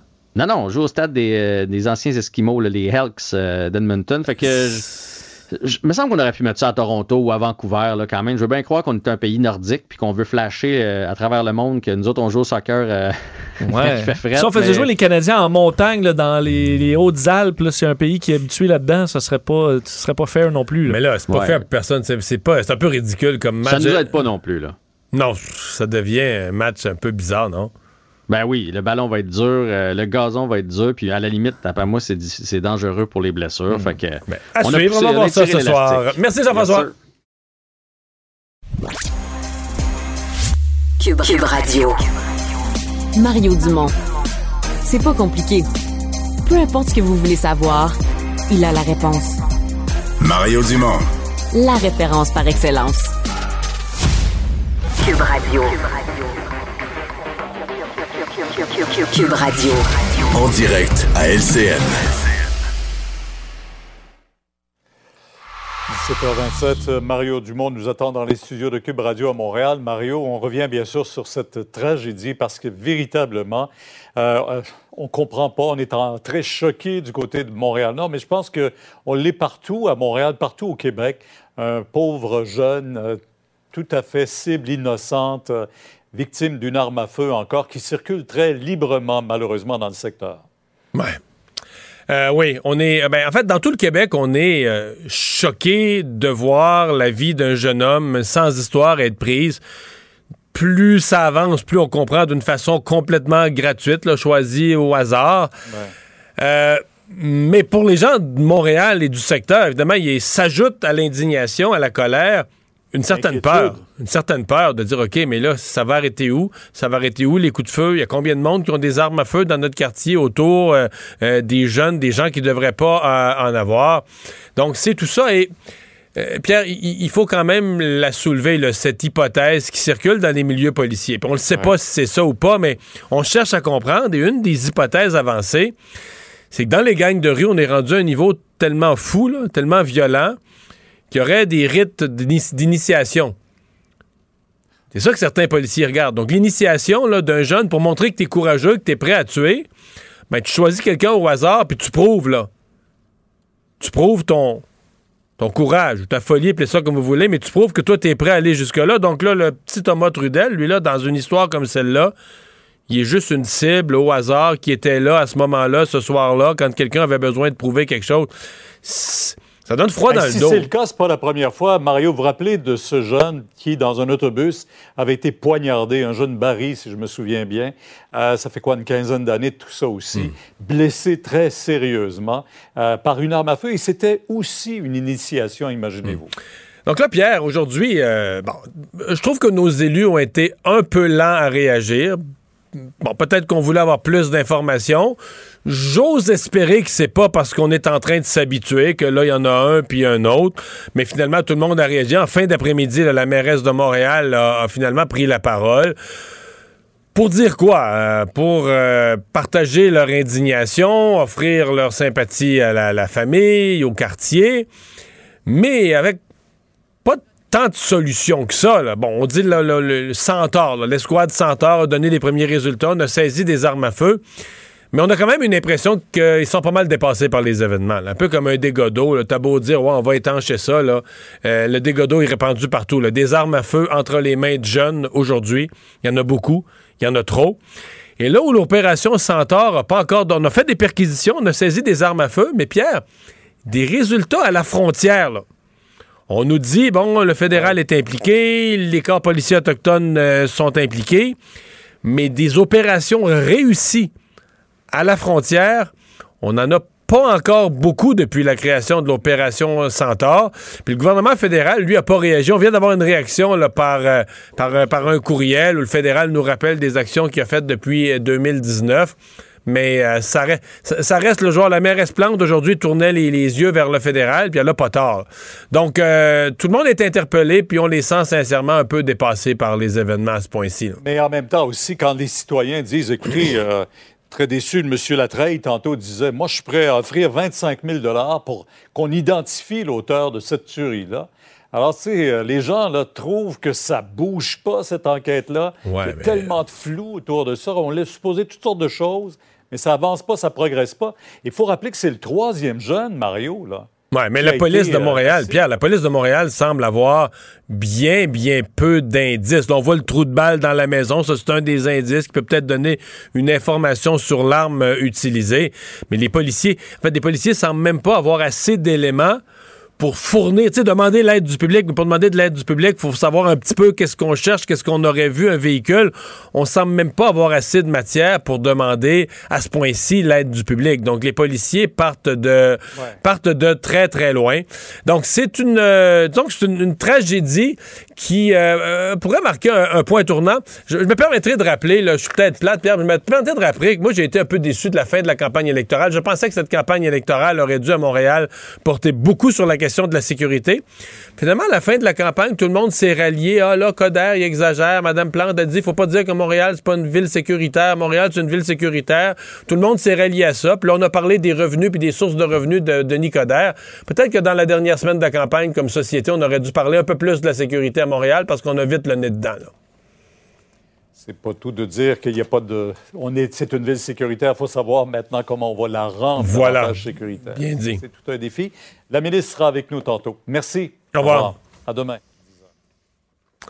Alors, euh, Vincent, euh, donc, euh, moins 13 ce soir qui est prévu en fin de soirée à Edmonton. Et Euh, c'est un match de soccer qui risque de passer à l'histoire. Oui, mais je voyais de plus en plus de sites à l'international qui parlent de, cette, de ce match ce soir Canada-Mexique à Edmonton en pleine Ouais, vague de ça froid. risque de faire un tour du monde. Euh, hein. oui, parce que d'ailleurs, présentement, il fait moins 5 à Edmonton et dans 2-3 heures, on voit que là, le froid s'installe vraiment juste pour le match. On va passer de moins 5 à moins 13, moins 20 avec le facteur vent. On comprend qu'on est dans un stade pas couvert, donc quand même à l'abri du vent, mais une petite brise, euh, ça, ça aidera pas. Et courir sur le terrain. Alors, euh, est-ce que le Mexique sera capable de passer par-dessus ça? On verra, mais je voyais plusieurs sites à l'international qui se demandaient si c'était euh, c'était juste là, comme avantage ou si ça dépassait un petit peu les bornes dans ce cas-là. Alors, à voir. On verra ce soir, mais ça pourrait peut-être nous enligner vers la Coupe du Monde. Et Mario, je sais pas si tu as vu ce sondage là, de, sur la salade de choux crémeuse Oui, traditionnelle. Où est-ce que tu te places, toi? J'ai gagné curieux. élections. C'est très, très rare que Ah, ça m'arrive. Traditionnel. C'est traditionnel, mais non, c'est la Non, crémeuse. c'est crémeuse. Oui, à qui gagne. 64 Ah ouais, moi, je suis crémeuse. moi, mais moi, un je mange seul. les deux. Je suis pas difficile, je mange les deux, mais si j'ai le choix, c'est crémeuse, il n'y a pas de doute. J'étais quand même surpris, moi, qui était un Ah oui? traditionnel. Toi, t'es un euh, traditionnel. Ah oui, de façon claire et nette. Donc, 64% crémeuse, 33% traditionnel et quelques weirdos qui la mélangent à 3 Alors, Mélange euh, les deux. Mélange les deux. Faudrait le goût- l'essayer. Ils ont peut-être trouvé quelque chose qu'on a qu'on comprend pas, Mario. là. C'est peut-être la solution. Alors, euh, sondage qui a amené, qui a été source de débat à la grandeur du Québec aujourd'hui. C'est sûr que tout le monde a une position. Claire et nette. Contrairement là-dessus. à des enjeux politiques ou des projets de loi complexes, ça, tout le monde a sa position là-dessus. Merci Vincent, merci à vous d'avoir euh, été là. On se retrouve demain, 15h30. C'est Sophie Durocher qui s'en vient. Cube Radio.